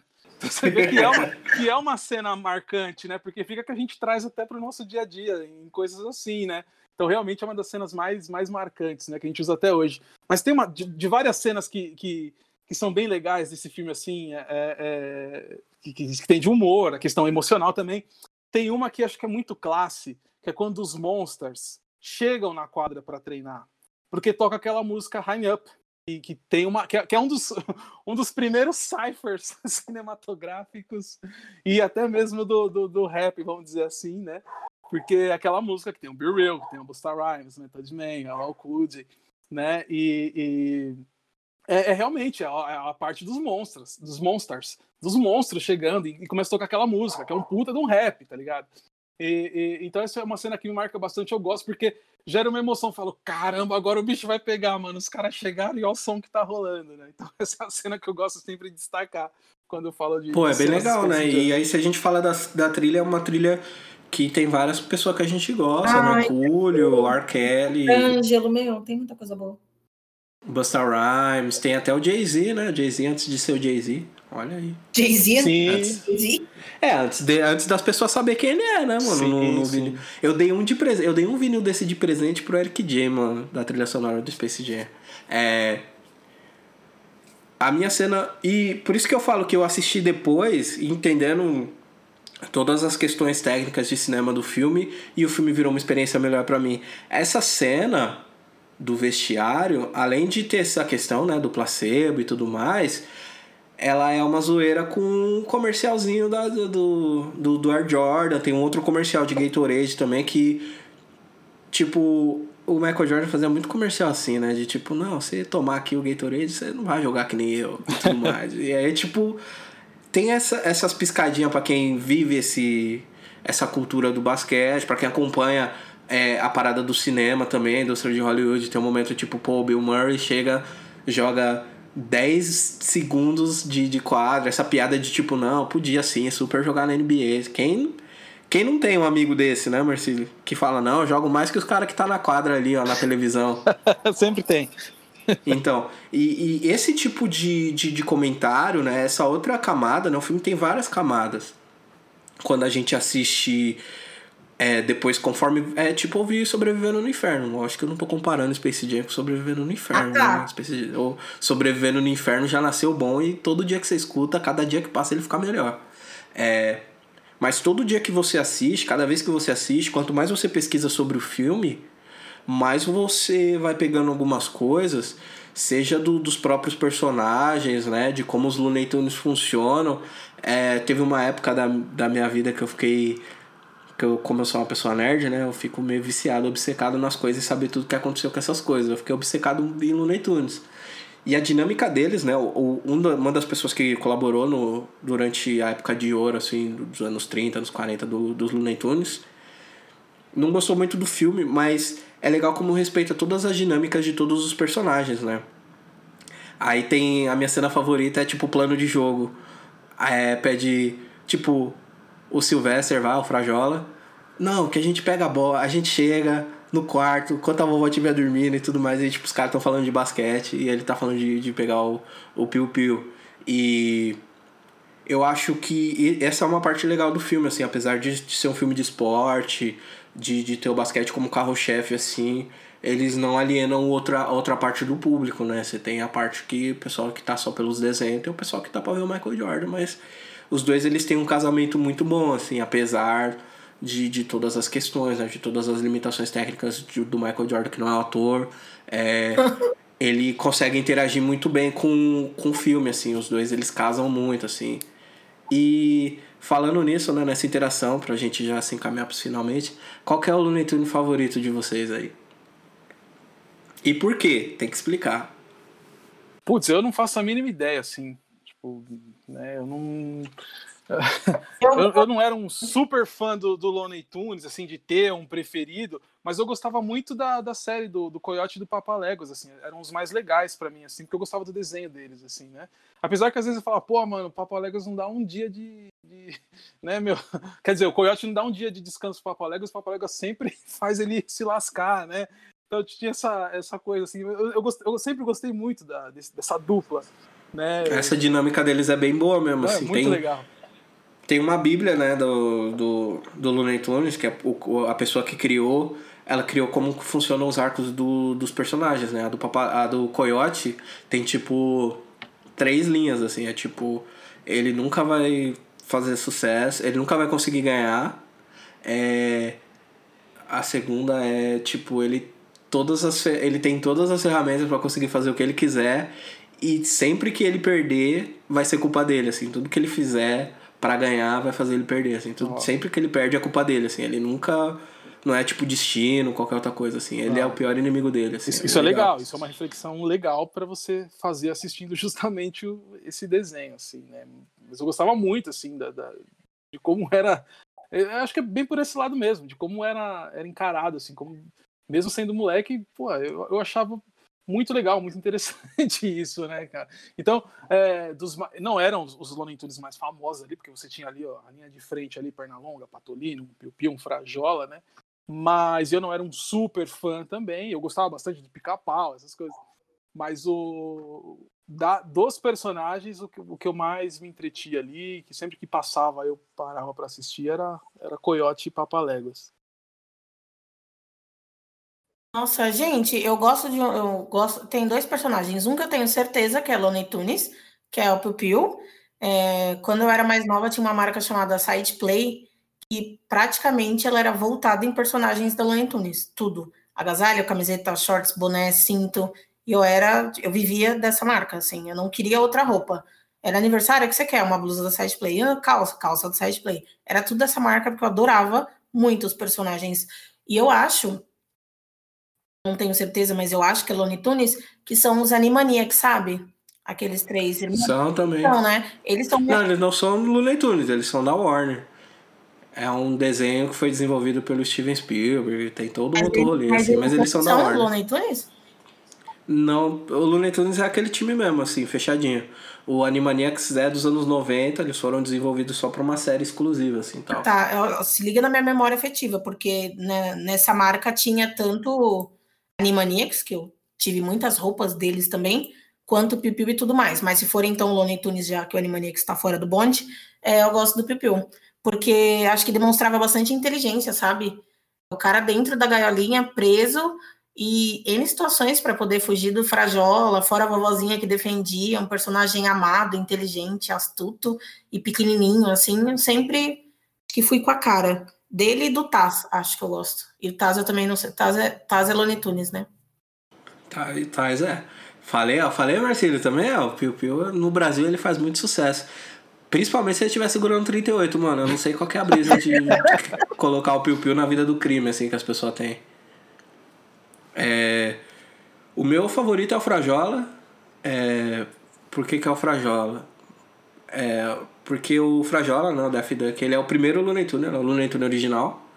E ele tinha todas as características do Pernalonga, né, mano?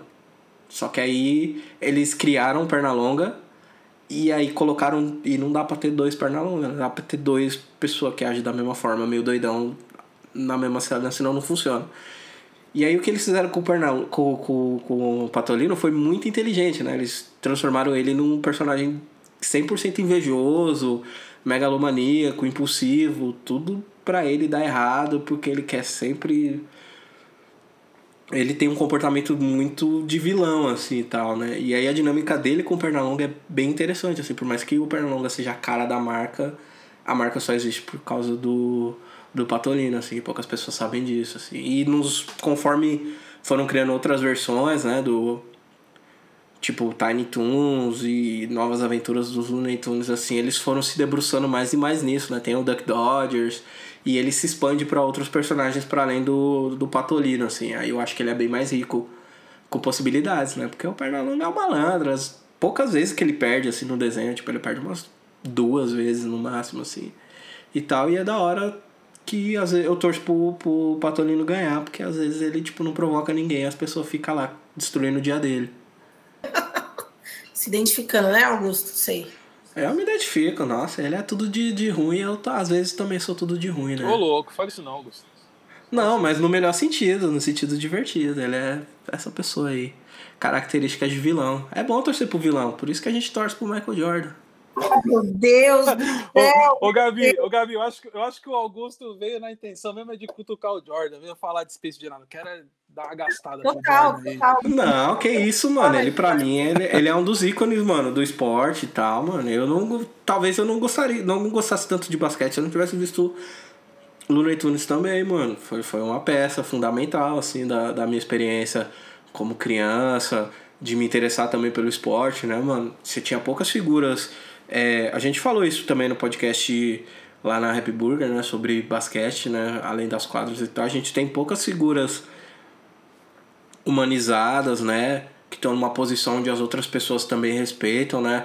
Hoje no futebol a gente tem o Neymar, mas é, ele tem uma presença muito difícil, né? De lidar, assim, né? Com as atitudes e tal. Talvez pela época da internet também, acredito que rolasse um pouco, assim. Talvez a gente tem ídolos um pouco mais saudáveis, pelo menos visivelmente agora.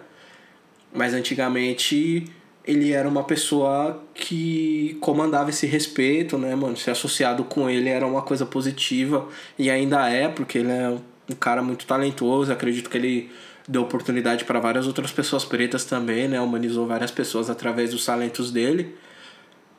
Mas eu sempre que eu tiver a oportunidade de zoar alguém, eu vou zoar, mano. Essa aí tá na natureza das pessoas. Preciso fazer um comentário. O Augusto, para mim, é a pessoa que me. Ele se sensibilizou e me deu a pior notícia desse ano, que foi a morte do Kobe. Nós estávamos juntos no evento do Sesc, o smartwatch fritando, e eu falei, nossa, deve ter acontecido alguma coisa, o negócio aqui não para de, de vibrar, hahaha. Ha, ha. Nisso, Augusto sentou, olhou o celular e falou, Gabi. Eu falei, o que, que foi ele? Não vai contar, Augusto, o que aconteceu? E ele com uma cara, tipo, meu Deus. Aí eu falei que foi ele. Fica calma. Seguinte, me deu notícia. Falei, nossa, o Augusto é esse cara, sabe? Meu amigo do basquete, me chama para ver basquete, é essa figura. Para vir aqui hoje, Marcelo, e eu vi tudo. Não, gente, a gente respeita a história, a gente respeita o legado, mas se a gente não fizer piada com as coisas que a gente gosta também, é ficar difícil, né, a vida. Se a gente não gostar e, e não puder tirar uma casquinha também, fica, fica complicado. Augusto, quando, quando passar aí essas questões aí e tal, de isolamento, é, a gente vai ter oportunidade de se encontrar, lógico, e eu vou, eu vou te emprestar o livro, cara, do, de Jordan Rules. É pesado, viu, meu? E como você tá nesse, nesse hate aí gostoso com o Michael Jordan. Não, gente, gostar, eu não tô odiando o Michael gostar, Jordan, jamais. Você vai de ler. É, mas assim, é bem pesado mesmo, né? Eu falei, se você quiser procurar aí já, deve ter aí na uhum. internet aí. Não, acho que eu vou, até, vou até comprar na Amazon aqui. É, não, isso, dá uma olhadinha, cara. Mas é, é bem legal, viu, meu? É um livro bem legal mesmo, assim. Porque são histórias que, que geralmente não, não são contadas de um, de um ídolo, de um astro, né? E esse livro aqui escancarou muita coisa, viu? Coisas que não foram nem passadas no, no Last Dance. Sim, tem um jogador, tem um atleta que eu não sei o nome, que eu lembro dessa história, assim, porque eu tinha o bichinho do basquete tinha acabado de me morder, assim, mas tem um cara que jogou, tipo, um, uma temporada com o Jordan e ele jogava mal bem. Aí ele jogou uma temporada com o Jordan e depois ele mudou de time e ele, tipo, nunca mais foi o mesmo cara, assim, ele, tipo, virou um jogador horrível. Aí ele jogou, tipo, mais umas cinco temporadas só e aí ninguém mais quis contratar procura, ele. Procura a história de Craig Rhodes ele foi um jogador ali no fim dos anos 90, no fim dos anos 80 ali do Chicago Bulls, e ele era um cara uh, ativo nessa questão uh, racial nos Estados Unidos, né?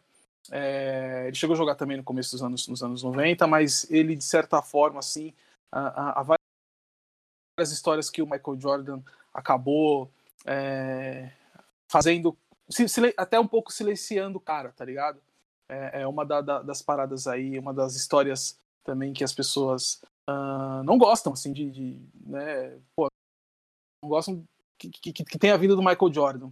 Mas há esse lance aí que, que, que o Jordan também foi um, foi um dos caras que foi um pouco contra pelo fato do, do Craig Rhodes ser um cara mais ser um ativista e ser um cara mais incisivo nessas questões. A gente está falando de fim dos 80, começo dos 90 nos Estados Unidos, onde a violência policial, não que tenha mudado, pelo contrário, a gente está acompanhando tudo que está acontecendo, mas foi um período muito muito, muito tenso, muito, muito pesado nessa questão de violência policial contra os negros.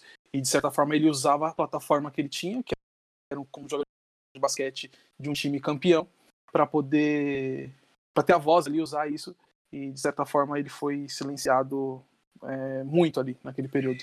Tanto que ele saiu. Não sei se, se, se de repente o jogador que está falando talvez até seja o mesmo por, por alguma outra história que, que você lembrou.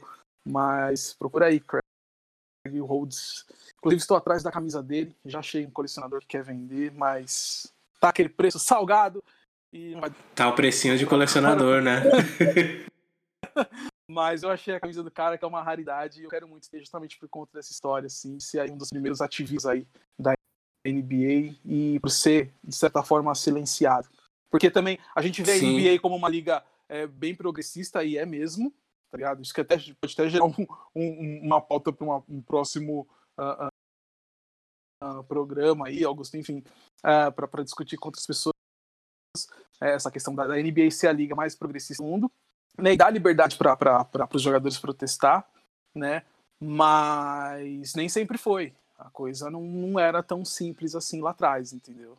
Sim, sim. É, tem um, um, paralelo bem legal com o que você falou, que é contra o filme que eu quero trazer, inclusive vocês já estão super convidados, que é um filme de basquete, é o High Flying Bird, da Netflix.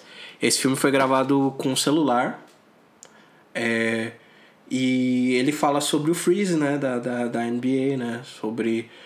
Tem um cara que acabou de entrar na liga e tudo mais, tem várias outras questões dentro do, do filme e o ponto bem legal que você trouxe, né, Marcelo, que é essa questão, né? Como a, a NBA ela bem ela é bem progressista e tudo mais, mas imagina essa pressão quando inocentaram os policiais que espancaram Rodney King em 1992. É, imagina se o Michael Jordan ele para ali quando o time dele tá ganhando pra caramba e tá pá e fala, não, vamos brecar tudo. Mas esses outros personagens também, né? Eles andaram para que a gente pudesse ter, ver, tipo, pô, as pessoas falar pro, pro Lebron, tipo, mano, cala a boca e joga a bola. E ele responder, mano, como assim? Quem é você? E tudo mais, né? E é importante que a gente entenda o legado das coisas, né? Entenda que nem tudo foram só flores, né? Pra NBA chegar nesse lugar aconteceram muitas coisas não legais também, né? A gente falou nos outros podcasts sobre como a compra da, da ABA também, né? A assimilação da ABA também ajudou em algumas coisas, né? Como a NCAA, ela explora, né? Os jovens que têm o sonho de jogar e tal, e como ter só 10 pessoas na quadra também humaniza essas 10 pessoas, né? Diferente de 22 no futebol, é, com pé e mais de 50 pessoas no futebol calmo acaba limitando também um pouco esse rolê, né, de como que a gente vai se posicionar e também tem os caramba, eu tô original vovô, esquecendo as palavras. Sindicato dos jogadores é bem influente, né, dentro da NBA e o fato de serem poucas pessoas, poucos membros, né, poucas estrelas, consegue impulsionar o que uma estrela diz assim, né?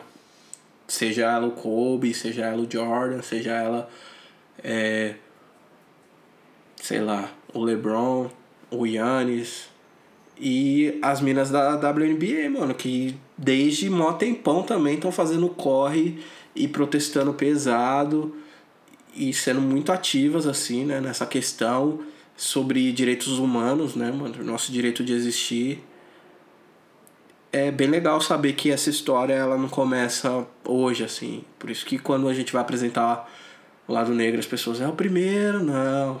Primeiro, antes da gente, vem isso aqui, e depois vem isso aqui, e aí vem a gente, e depois da gente vem outras pessoas. E aí, se elas quiserem citar ou não, fica a critério delas.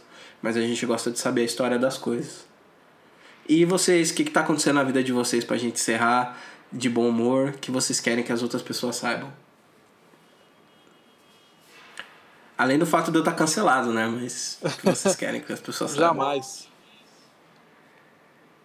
E esse duelo mortal aí de basquete vai ser é, é, regras do, do, do Space Jam. Nossa, o tanto de falta que tem naquele jogo. Eu esqueci de falar isso. Não, até então tudo bem, né? Não pode carregar a bola com a orelha, mas nossa, o traveling, o outro entra com a scooter dentro do, do da quadra é legal ver isso aí, porque, tipo, fica mais divertido você contar as faltas do jogo. Tudo que você puder fazer depois que você já entendeu o filme, para entender o filme mais, é mais legal, é, diverte. Mas fala aí, o que, que tá acontecendo na vida de vocês? Vocês querem divulgar? O que vocês acham legal? Ah, eu, eu, eu vou começar, tá, Gabi? Uh, o que tá acontecendo, a gente abriu o programa falando de várias questões dessa, desse lance de, de isolamento, home office e tal, né? Mas já que você quero saber o que está acontecendo na minha vida. Uh, eu estou trabalhando em casa, né? Também estou bem uh, uh, esperançoso que as coisas é, voltem ao normal quanto antes, né?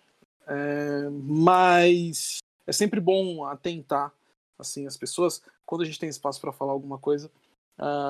acho importante é, falar sobre o nosso compromisso mesmo com nós mesmos, sabe? Questão de cuidado, né, gente? É, é um momento muito sério, viu? A gente tem essa flexibilização aí vinda de, de, de governo, principalmente aqui de São Paulo, uh, e a coisa tá muito, muito ruim. É, não tem nada suave, não tá nada bom ainda, né? E a gente vê uma. Uma. Como posso dizer, cara? A gente vê Sabe, sabe qual é o sentimento? Na real, parece que assim, a gente foi derrotado pelo vírus, sabe? Parece que o vírus venceu e a gente assumiu essa derrota a gente vai levar a vida normalmente com o vírus aí. É, é, e pegar, pegou, e quem pegar se vira para se cuidar, entendeu? É, a gente está num momento muito ruim, cara. De eu volto a falar, eu, eu, tenho, eu fico à vontade para conversar aqui com vocês, para conversar aqui no lado negro, porque eu acredito que a maioria das pessoas que estão ouvindo, a maioria ou talvez na sua totalidade, são pessoas que, que, que são iguais a gente, né? Que, que, que têm as nossas origens. É, e por isso eu fico à vontade para falar que a gente está num momento de desorientação tão grande. A, gente tem um ser tão desprezível na, na, na cadeira da República. A gente tem pessoas abaixo dele que são tão desprezíveis quanto, é, que realmente não tem noção nenhuma do que é valor à vida, do que é lidar com pessoas, do que é entender as pessoas, né? É, esse tipo de gente só fomenta a desgraça no país e não dá para a gente e, e, e, não dá orientação nenhuma. A gente está há quantos meses aí sem ministro da, da, da saúde. Então, assim, as pessoas que não estão preparadas para lidar com o público, que lidar com o povo, né? É, a gente está falando de um país do tamanho do Brasil ainda. Então a gente é, não, não, já não pode esper, esperar a melhor orientação. Então a gente já está órfão de orientação. E mesmo se tivesse, a gente sabe como iriam vir essas orientações. Aí você tem ali os governos dos estados, os prefeitos, que também é, tomam medidas, mas nem sempre são as melhores. A gente que está em São Paulo aqui viu que os caras tentaram fazer uma coisa ou outra, rodízio de não sei o quê, e não funcionou. Mas tomaram algumas medidas, ok.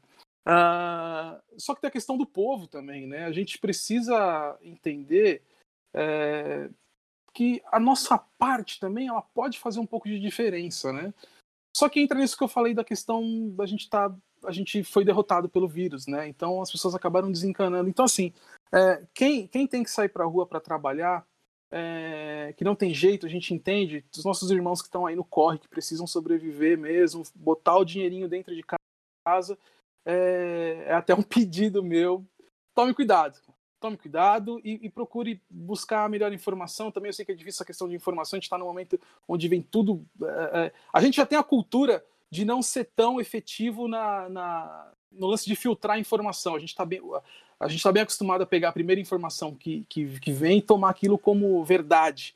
Né? Mas, de certa forma, vamos procurar buscar a melhor informação e se cuidar também, né? É, todo mundo, todo mundo não, né? A gente ouve muito falar disso, ah, tem que se cuidar, se cuidar. Puta, é muito sério isso, cara. Vamos procurar se cuidar. E quem está em casa, dá um tempinho também. É difícil, cara. A gente falou no começo aqui da gravação quanto é difícil lidar com tudo, ficar em casa, trabalhar, pressão de trampo, pressão. Porra, mano, tem várias paradas rolando aí, gente com depressão, ansiedade, enfim. É... Mas se, se, se, a gente também procurar entender que é importante ainda, é, com todas essas dificuldades, ainda fica, quem, quem tem a oportunidade de ficar em casa, é, não não dá esse não dá essa sopa aí né? Como dizem dá, dá sopa pro azar né? É, porque cara é muito sério mesmo assim. É, as pessoas estão morrendo os números não a gente vê no jornal que tá São Paulo tá tá em estabilidade. É, são números que não vão nem para frente nem para trás mas não são poucos números continuam números muito elevados entendeu? Então assim é muito sério então eu tô falando isso porque é, eu tive a oportunidade agora de, de falar sobre isso e eu acho sempre importante, por mais que a gente está aí há mais de quase seis meses nessa loucura toda, eu acho que tem que continuar uh, uh, falando dessa questão, o quanto ela é perigosa e quanto ela tem que ser tratada de uma maneira uh, bem cuidadosa. Uau!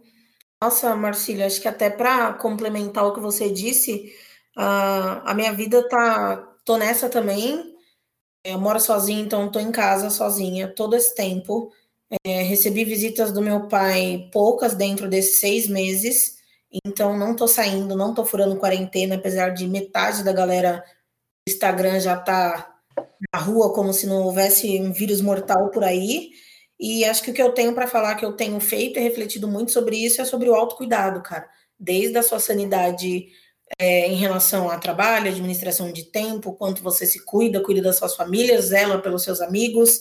É, inclusive, o, no Pretas, que é o meu podcast, a gente está com o episódio 42 e 43, que é uma série sobre autocuidado, que acho que são coisas que nos ajudam a, a viver, a manter a nossa sanidade, a nos querer bem e nos satisfazer né, de várias formas.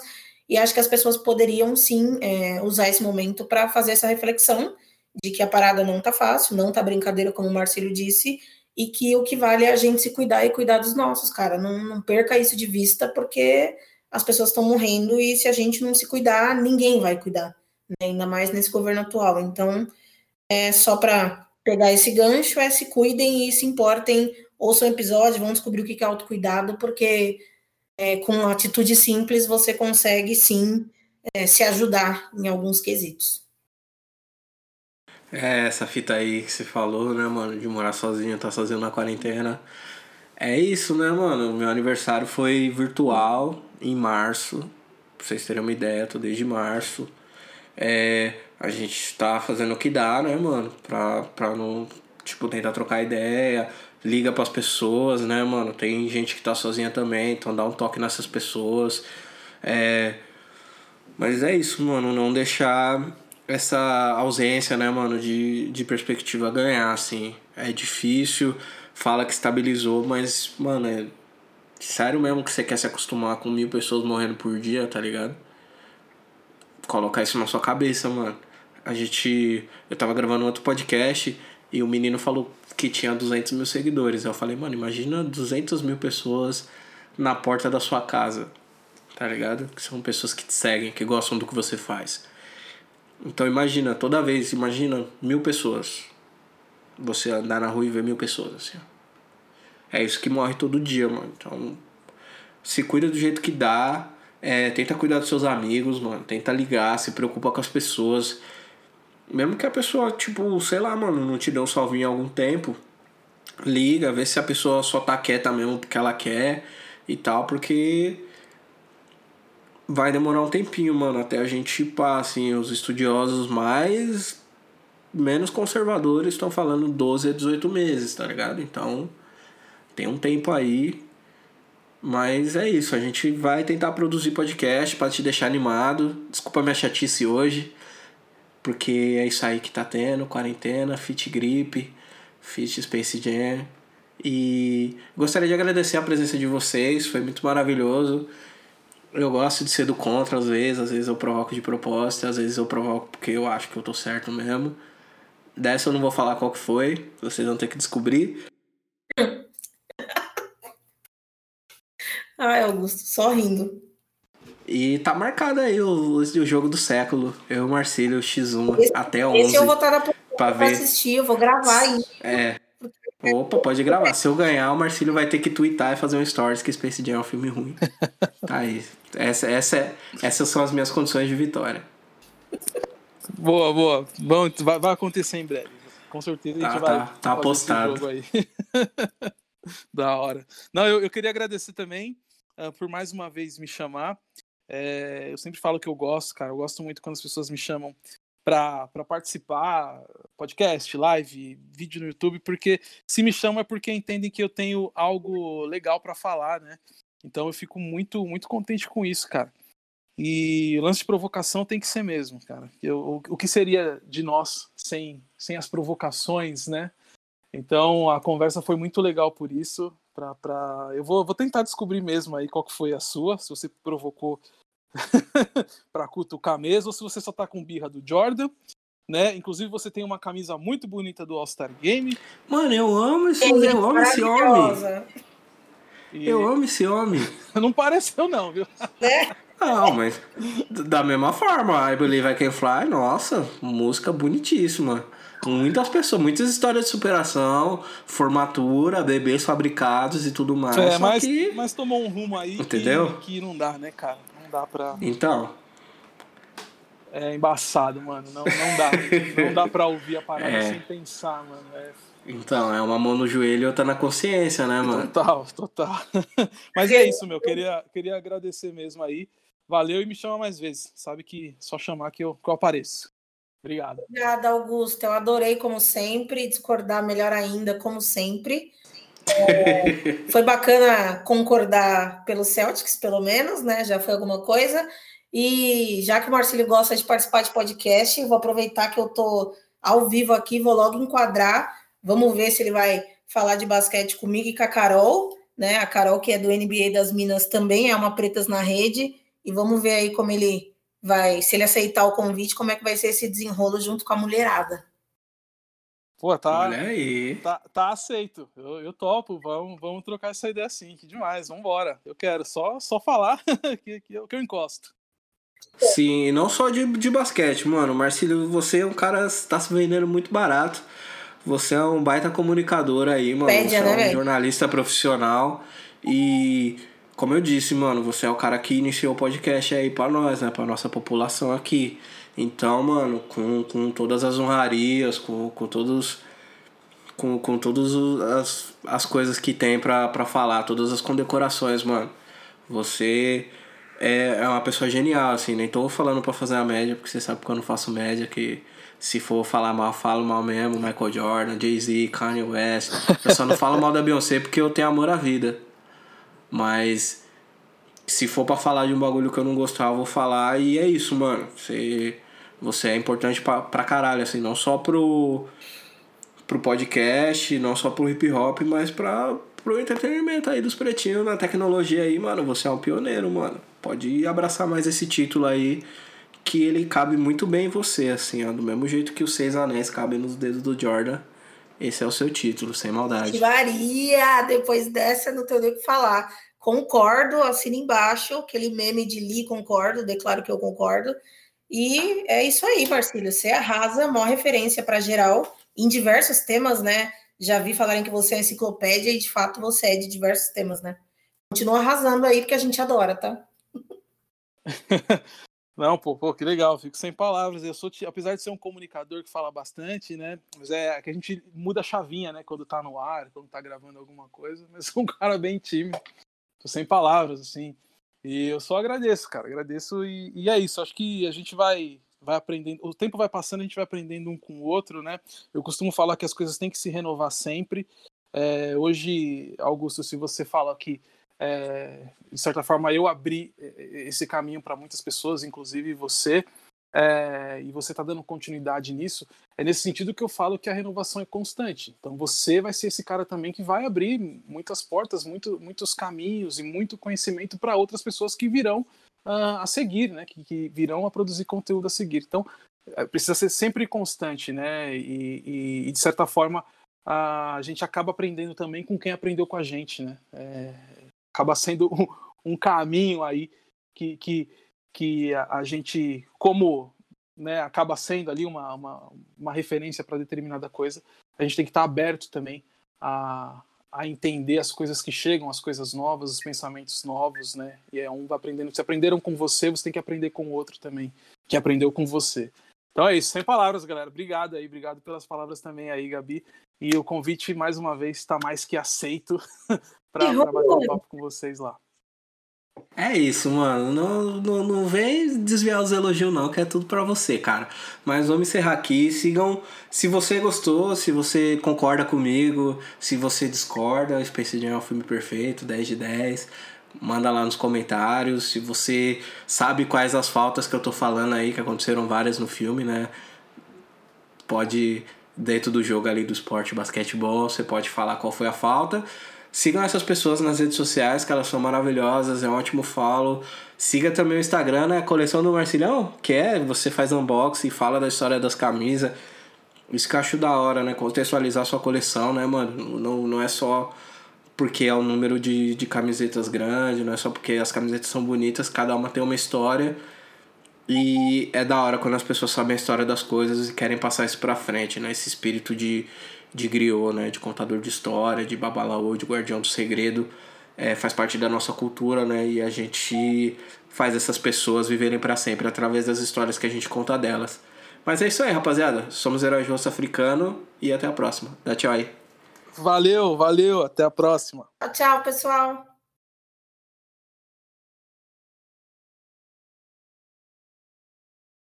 Não, ninguém vai dar tchau? Firmeza, então. Pensei, Pensei que já ia entrar a vinheta direto aí. Eu também. Não, se eu dar tchau aí, eu vou dar tchau. Mas pode dar tchau aí, gente, que eu vou colocar o tchau depois.